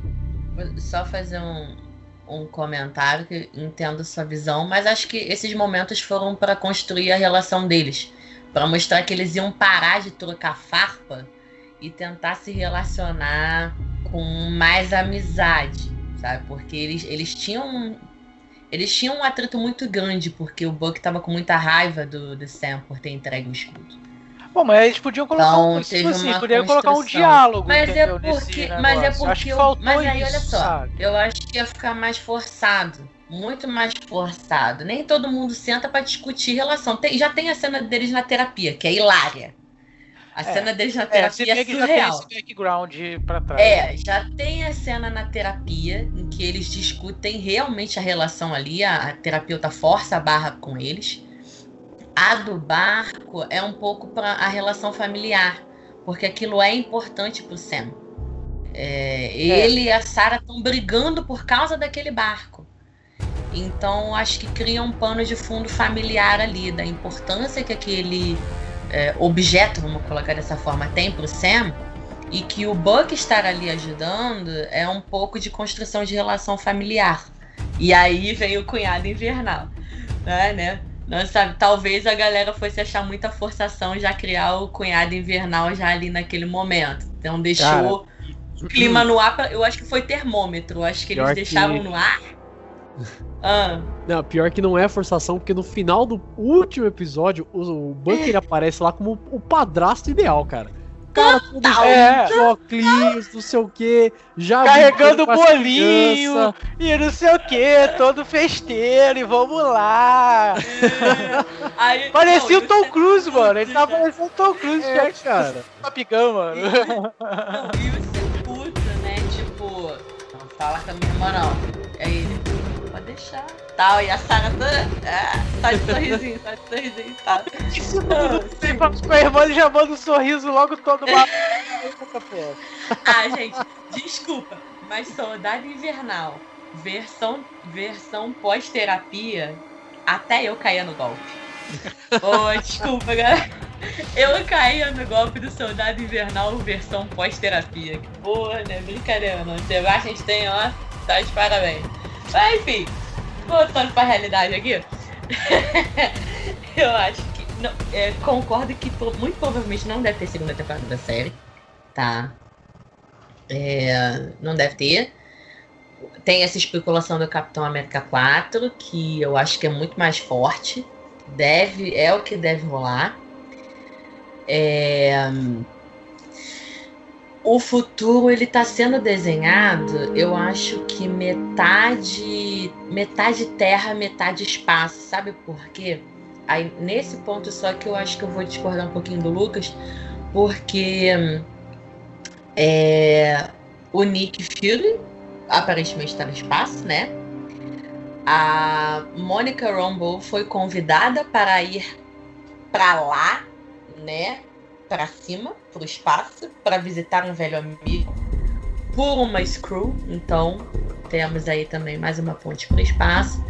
E a gente sabe que o Thor largou tudo, tudo que ele já não tinha, né? Porque não tem mais nada, é. coitado. O Thor deixou a nova Asgard é, e se juntou com os Guardiões da Galáxia também para ir para o espaço. E a gente ainda tem a Capitã Marvel patrulhando o espaço. Então eu acho que a gente vai ter. A gente tem a entrada dos Eternos, temos que lembrar disso. Tem a entrada dos Eternos. Então eu acho que eles ainda vão fazer um, um, um contrabalanço aí, sabe? Acho que ainda vai ter um pouco dos dois lados, porque você ainda tem muito terra. Você tem a construção do, do novo Capitão América você tem a sequência do Homem-Aranha, que não deve puxar muita galera do espaço, assim, entendeu? É, é o, o título do novo Homem-Aranha é. Como é que é? Não, no Sem Caminho é, de Casa. É, Sem Caminho de Casa, No Way Home. É. No Way é, Home. É, way é, Sem Caminho de Casa, acho que é, vai ser um pouco distante da Terra, né? É, ou pode ser aquela coisa de que agora ele já não é mais o o amigão do é, bairro. É, né? também, way, ele né, já não tem mais como. É, ele já não tem mais como viver só pra casa dele, né? Já era, acabou a vida. Então eu acho que ainda vai ter um pouco dos dois lados. Na verdade, acho que a Marvel se, eh, trabalha muito isso, né? Um pouco dos dois lados. Por causa dos heróis que ela tem. É, mas assim, eu não sei, vou, vou falar real, real, não sei muito é, o caminho que vai tomar de vilania, por exemplo, né? O de qual é a estratégia para essa próxima fase, para a fase 4 da Marvel. Eu sei o que temos de lançamento, né? Nós, nós temos a série do Loki, que vai explorar o que, que ele fez depois que ele roubou de novo. Né? depois que ele roubou de novo o Tesseract. Então, a gente vai ter aí uma questão de a gente não sabe se vão ser uma, uma linha do tempo corrida ou se vão ser os universos paralelos. A gente tem um Owen Wilson de agente é, é, do governo, isso é bem bizarro, mas muito interessante. É, então, tem um pouco disso. a gente tem o próximo filme do Aranha, mas a gente tem Eternos. Então a gente tem a coisa aqui um pouco das, das colocar dessa forma divindades sendo trabalhadas aqui, né? É, a gente tem a, a série da invasão secreta confirmada. A gente tem o Thor, Amor e Trovão, que vai ter a Thor, né? Sim. Então a gente tem algumas coisas sendo trabalhadas que eu ainda não estou visualizando o que, que, vai acontecer. Eu sei que vai ter a criação de novas equipes. Novas equipes estão se formando, isso é fato. Então a gente vai ter uma equipe completamente nova de Vingadores. Não, e até é, a própria importância é... dos Vingadores está diminuída, né? Sim, e está muito modificada. E infelizmente, com, com a perda do Chadwick Boseman, uh, o Pantera ficou ainda está um pouquinho sem rumo, porque a história é de que ele seria essencialmente o novo líder dos Vingadores Sim. ou uma peça-chave, minimamente uma peça-chave na nova equipe. E agora está um pouco balançado, né? é, eles não sabem muita. Quer dizer, eles já devem saber o rumo que vai tomar, só não estão divulgando. É, então a gente tem algumas peças-chave aí, né? Então a gente tem possivelmente um novo Pantera Negra. A gente tem uma importância muito grande do Doutor Estranho e da Wanda. É, muito grande mesmo. A gente tem um novo Capitão América. E a gente tem um Homem-Aranha tomando um novo rumo que todo mundo espera que ele ganhe a notoriedade e a importância que o personagem tem na Marvel. Né? Então a gente tem um caminho que eu particularmente ainda não sei, mas sei que o espaço vai ser bastante trabalhado. Beleza. Bom, eu ia falar basicamente a mesma coisa, então acho que eu não vou nem. que isso, que isso. É isso aí, gente. Eu espero que vocês tenham gostado. Esse papo foi bem grande aqui pra gente poder comentar os rumos da Marvel agora depois de Falcão Soldado Invernal. Série bem legal, que todo mundo curtiu bastante aqui.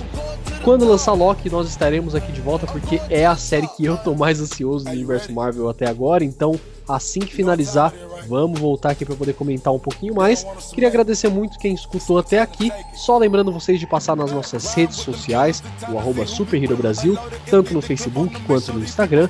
Passe também no nosso site, o superherobrasil.com.br. Garanta o seu uniforme de super-herói na superherobrasilstore.com.br e continue escutando o nosso podcast semanal, o Audio Hero, sempre baseado em puro achismo e teoria da conspiração. Só lembrando você que a gente tem o nosso podcast musical também. Vou deixar só o Lucas apresentar ele aqui para vocês agora. É isso aí, galera. A gente vai. Também tem aí o Music Hero, né? Que é um podcast derivado aqui do Audio Hero. Porém com uma pegada mais musical. A gente, né, tá trazendo pessoas. É, a gente. É, agora fui eu. A gente traz pessoas, né, influentes aí no cenário. A gente já teve produtor de synthwave brasileiro, o Byron. Falamos com Fábio Laguna, né, tecladista aí do Angra, do Anga né? É, do, do Hangar também. É, é, recentemente também tivemos a Luana D'Ameto, baterista da banda Cripta. Então, quer dizer, uma galera pô, super daí do cenário musical para vocês conferirem. E também deixando meu jabazinho particular, tem lá o Boteco da Twitch. Se vocês quiserem lá curtir umas livezinhas musicais na Twitch, arroba Boteco da Twitch com BU. Valeu! É isso aí, gente. Muito obrigado por terem escutado até aqui e até semana que vem.